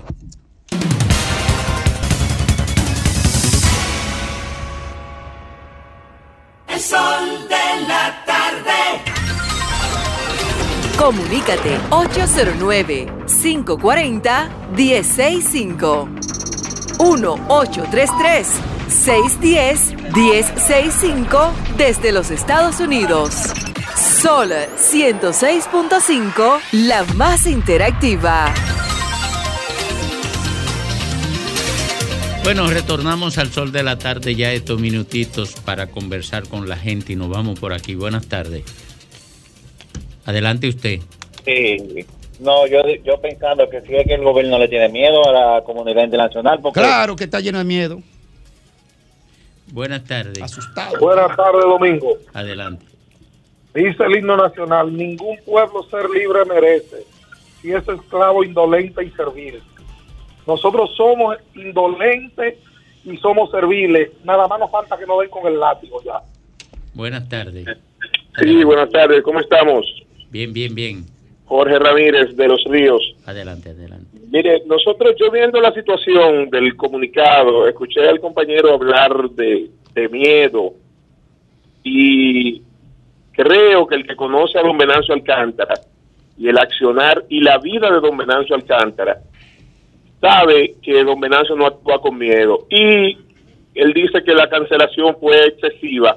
yo entiendo que tiene que haber un régimen, yo creo que tiene que haber un régimen de consecuencias, porque nosotros tenemos la obligatoriedad de, de patriar a esos, a esos haitianos pero con cierto nivel de dignidad. Sí, y fue precipitada, porque ¿qué tiempo tuvo él de hacer una investigación ah, eh, eh, como manda la, el, la ley? ¿Cómo manda? Y yo no me refiero a Venancio, me refiero al Estado Dominicano, está arrodillado y lleno de miedo, y no le pone un embajador. Buenas tardes. Buenas tardes, equipo. Adelante. Nos gustaría con su anuencia decirle a los estimados legisladores de que el tema del monto que las aseguradoras habilitan en los seguros para medicamentos. Es un tema que daría votos si ustedes logran que sea acumulable, así como los minutos de la telefónica, que si ustedes lo consumen un mes, eso se le suma al mes siguiente. Debería ser así también, porque no están renovando. Si yo no consumo ese monto y llega el año, ya lo perdí, me comienzan desde cero y si a otro año yo necesito consumir más de ahí. Entonces, ¿qué hago? Buenas tardes. Buenas tardes. Adelante. Yo digo que migración son unos cobardes. Está bien, este hombre necesitaba una sanción, no que lo cancelaran. Pero Estados Unidos está presionando tanto a República Dominicana y Estados Unidos no lo repatriaba con látigo. A latigazo le entró. Buenas tardes. Pero Eso, tampoco se aplaude. Adelante. Domingo, sí. aquí en Monteplata tenemos tantos problemas con los vecinos de aquel lado de la frontera, que en el comedero económico la fila de, es más grande de, haitianos que dominicanos y se ponen guapos cuando no alcanzan, se atreven hasta pelear con lo que reparten la comida. Buenas tardes. Adelante. Buenas. Adelante. Saludos. Yo quisiera preguntarle frente a la situación que se produjo con la madre y el niño. ¿Usted sabe lo que va a pasar? Que ahora se nos vamos a dar la tarea de que las indocumentadas van a andar todas con un niño en la mano como así se paraban en los semáforos, que alquilaban niños para pedir, ahora todos los indocumentados van a andar con un niño agarradito de la mano. Buenas tardes. Buenas tardes.